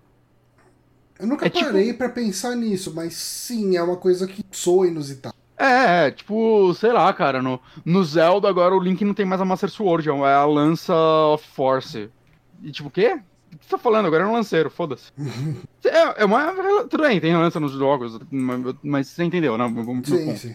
Né? Porque É, assim, os outros God of War, eles tinham armas pegava. Tinham, Durante. mas é, ela, ela, pra mim elas eram não- quase um inconveniente É, sempre. nenhuma delas era icônica que nem a Blades of Chaos. Não, e uma delas também era gostosa de jogar como a Blade of Chaos. Uhum.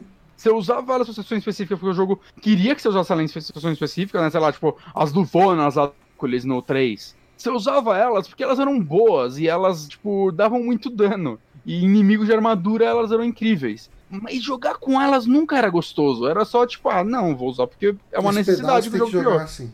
Então, saca, enquanto aqui não, cara, o, o machado é uma das melhores armas dos jogos pra mim, assim, só isso, assim, ela é, ele é muito, né, tanto que eles ficaram, sei lá, três anos de desenvolvimento só, só focando no mesmo machado, na equipe do machado, Uhum. refinando aquele machado.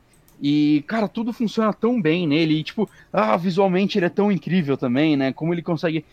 Isso o God of War sempre fez muito bem, né, cada mundo que você entrar ser grandioso, e te entregar, tipo, o que a mitologia promete, assim, sem dever nada, né? O 3, Uhum. novamente, citando ele, porque eu acho que o 3 visualmente é muito impressionante. é, sei lá, luta com Cronos. Ele te segurando na ponta dos dedos e você, caralho, eu vou lutar contra isso.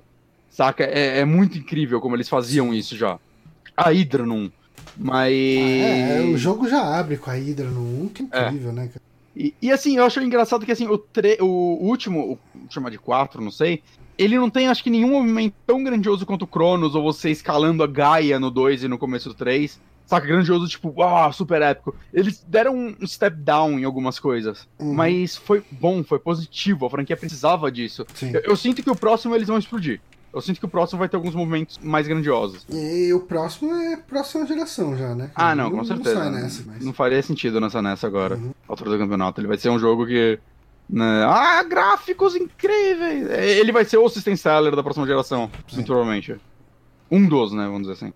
Mas agora fora, cara. E eu, eu não sou muito cara de ficar ouvindo trilha sonora das épocas, mas eu acho que a música tema desse jogo é muito foda. Muito. God of War sempre teve uma trilha sonora muito boa. Mas a desse é tipo. Caralho, mano. Tipo, uou, um jogo desse assim fazendo uma trilha sonora impactante hoje em dia. Não esperava. Maravilha. God of War. God of War que é o meu primeiro lugar, jogaço. Mas o, o meu segundo lugar é Red Dead Redemption 2, cara. É meu primeiro. Eu não esperava que ele fosse estar na sua lista. Cara, é, ele é um jogo que eu. Eu, quando terminei ele, eu fiquei bem em dúvida. É, eu, eu cortaria, uh, sei lá, pelo menos um décimo de, de tamanho dele. Aquela, a parte da ilha, vai, pode falar, a parte da ilha, pode cortar. Não, não, nem, nem vou entrar em, em específicos. É só a questão de que. Uh, teve uma hora que eu só queria que ele acabasse. Mas eu tava gostando de acompanhar aquela história, mas uh, ele não é um jogo só sobre você fazer a história. É, ele é um jogo onde você precisa viver aquele, aquele dia a dia daquele personagem para você ter a experiência completa do que é Red Dead Redemption. E, e, cara, assim, muitas vezes ele era gostoso simplesmente você ir num pântano para caçar jacaré. Sabe? Uhum. Tipo, uh, você ir na cidade e se vestir com uma cartola e um terno chique, sabe? Caçar bandido. É... Ele tem um universo tão grande, tanta coisa. Cara, você tá andando, de repente você é assaltado por alguém, você sai correndo atrás dessa pessoa que te assaltou. É, é tanta coisa que acontece, é tanta, tanto detalhezinho. Ao mesmo tempo, uh, o Arthur Morgan ele é um personagem legal. Eu acho que o que eles fazem com o John Marston, uh, eles fazem você entender como o John Marston chega na situação que chega no primeiro Red Dead Redemption, e eu acho muito legal ele ser um babaca no começo. Que Sim. eu acho que se você vai quer construir a história de um fora da lei, de um bandido, você tem que colocar esse cara como um páreo da sociedade em algum momento. E, e, e, o, o John Marston no Red Dead Redemption 1 é, era difícil entender como aquele cara era um bandido uh, em alguns momentos. Porque ele parece um cara legal, sabe? Tipo, a gente já conhecia ele como um cara legal. Sim. E aqui você entende que, tipo, ele é um cara que teve decisões erradas e chegou onde ele chegou e, e, algumas coisas na vida. Por que, que ele tá sacrificando tudo pela Abigail no sabe? Uhum. Você entende a importância da Abigail na, na vida dele. Você entende a, a, relação que ele tem com o filho dele, o Jack. É, eu acho que Red Dead 2 ele melhora muito a minha impressão que é do 1. Uhum. Uh, cara, o mundo é muito gostoso de explorar. É às vezes eu me metia nos tiroteios com a cidade inteira só porque era divertido você sair matando. E dava um load logo depois, mas. é, é, mas era, era legal curtir isso. Eu, eu achei, sim, ele muito, muito, muito longo. E por isso que ele não é o meu primeiro. Mas ao mesmo tempo faz parte da experiência. O, o problema dele ser muito longo é que eu não gosto mais de jogos longos demais. Uhum. Uh, mas eu me forcei e abri uma exceção para ele porque ele era um jogo longo demais bom. Uh, okay. eu, eu, preferia que ele não fosse tão longo, mas eu entendo que isso faz parte da experiência dele. Mas enfim, cara, o Red Dead Redemption 2 para mim é isso. É, para mim ele é o meu jogo do ano de 2018. É porque eu acho que eu joguei ele da forma certa. Eu joguei ele desempregado. ok. Eu tinha o dia inteiro para jogar ele todos os dias e era isso que eu fazia. Eu simplesmente vivia aquela vida do John. Uhum. E do, do John, do. Caralho, do Arthur. Arthur. E, cara, nossa, eu explorei tanto esse jogo. Eu não sei se eu fiz toda a side quest, mas se passa assim, eu, eu fiz as caçadas lendárias, fiz todos os peixes lendários, saca? É... Nossa, é vários daqueles eventos. Eita porra. Caiu, caiu. Tá me ouvindo? Vários daqueles eventos. Como posso chamar? Aleatórios, né? Ou até scriptados, mas que não estão marcados no mapa. Eu acho muito legais. É, e foi muito legal descobrir eles. Depois que eu terminei, eu, eu cacei alguns na internet para fazer também, porque não deu para descobrir todos. Mas, cara, sei lá. É, é, um jogo também, é, ao mesmo tempo que é fácil, assim, tipo, ah, é meu primeiro, todo mundo vai entender. O Vamos Vitor perguntou é... se a gente fez a quest da freira, eu fiz. Fiz, fiz, muito boa. Ele falou que não encontrou. É, encontrei. Encontrei, encontrei. Fiz a da freira. Cara, não sei, cara, é, é um jogo que, tipo, ah, tá, agora só daqui mais 10 anos eu vou ter um outro jogo como esse. E eu acho que é um tempo bom para esperar. Eu não. Não, eu, eu, eu preciso estar tá preparado psicologicamente para encarar um jogo do tamanho dele. Cara, é foda, né? O próximo jogo da Rockstar vai ser GTA 6, com certeza. Bem provável. Ah, não, sim, sim, porque. Agora ela vai relançar o. Agora eu não sei o que esperar de um GTA 6. Assim, a, a Rockstar tem muito espaço para fazer histórias boas ainda. Uh, e assim, uma protagonista mulher bem explorada seria um caminho muito bom. Agora, assim, Sim. o GTA ele tá refém de uma coisa que GTA 4 foi para um caminho um pouco mais sério, uh, não foi tão bem recebido. E o GTA 5 ele às vezes ele fica caricato demais, sabe? Eu gosto muito do 5, eu acho. Eu, eu acho que ele ainda é mas desse tipo de jogo ele é meu... com ele. Não, ele tem problemas, mas eu gosto muito de. Você não gosta da história dele, eu gosto. Mas eu acho que o principal que assim que eu gosto da história dele é as missões. Eu acho que num jogo desse estilo, né, sem contar o Red Dead, ele é o mais criativo possível, assim, nas missões. Saca? É muito legal você planejar um roubo e aí você jogar com os três personagens ao mesmo tempo e não, esse aqui vai chegar e jogar gás lá, uhum. enquanto o outro vai entrar e tentar distrair o, o atendente, o outro já vai ficar no carro esperando e o jogo ficar variando entre os três personagens. Cara, eu acho missões muito, muito divertidas de se fazer.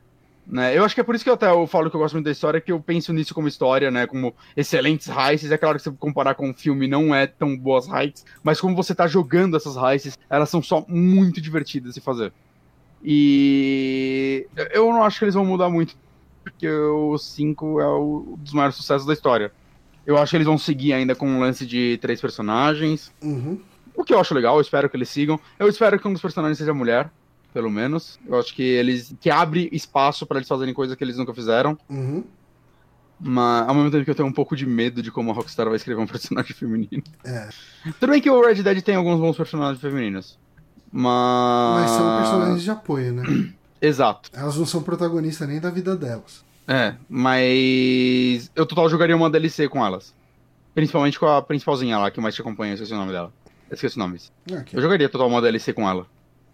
Mas. Não é. É verdade, o programa não é sobre isso, né? Eu tô falando muito de GTA6. nem existe. Mas, assim, mas. Só completando uma coisa. É, se fosse eu que escolhesse pra mim o próximo jogo da Rockstar, não seria GTA 6, não, nem fudendo. Hum. Eu queria que ela fizesse outra coisa. Seria muito bom, Max né, cara? Payne 4, ah, mentira. Não. Cara, quando ela chegou e saiu do, da zona de conforto e fez bully e fez. E Manhunt. Uh, o Manhunt uhum. é da Rockstar North? É da Rockstar, é agora eu não sei Studio, qual. Né?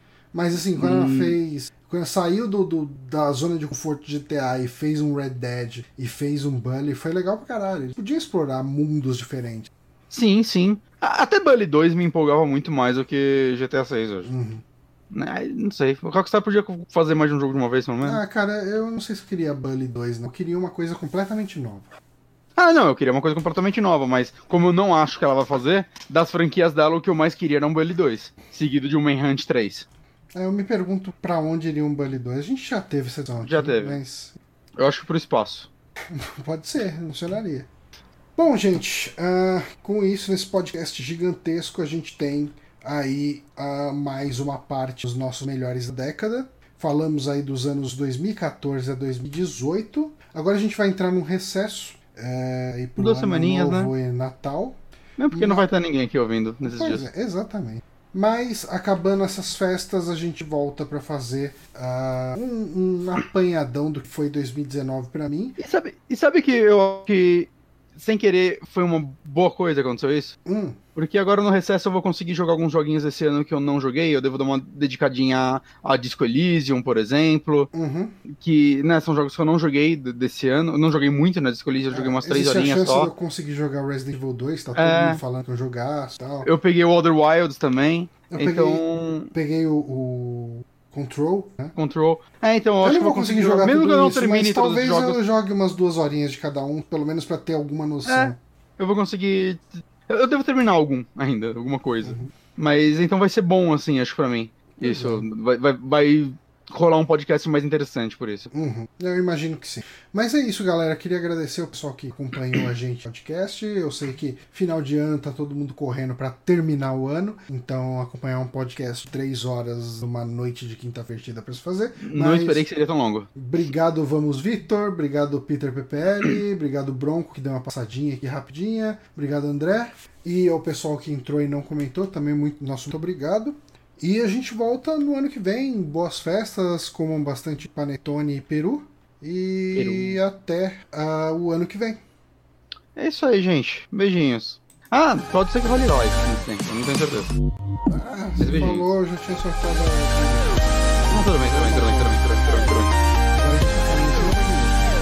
Ah, eu só disse que pode ser que role live. Eu tô querendo fazer uma livezinha semana que vem.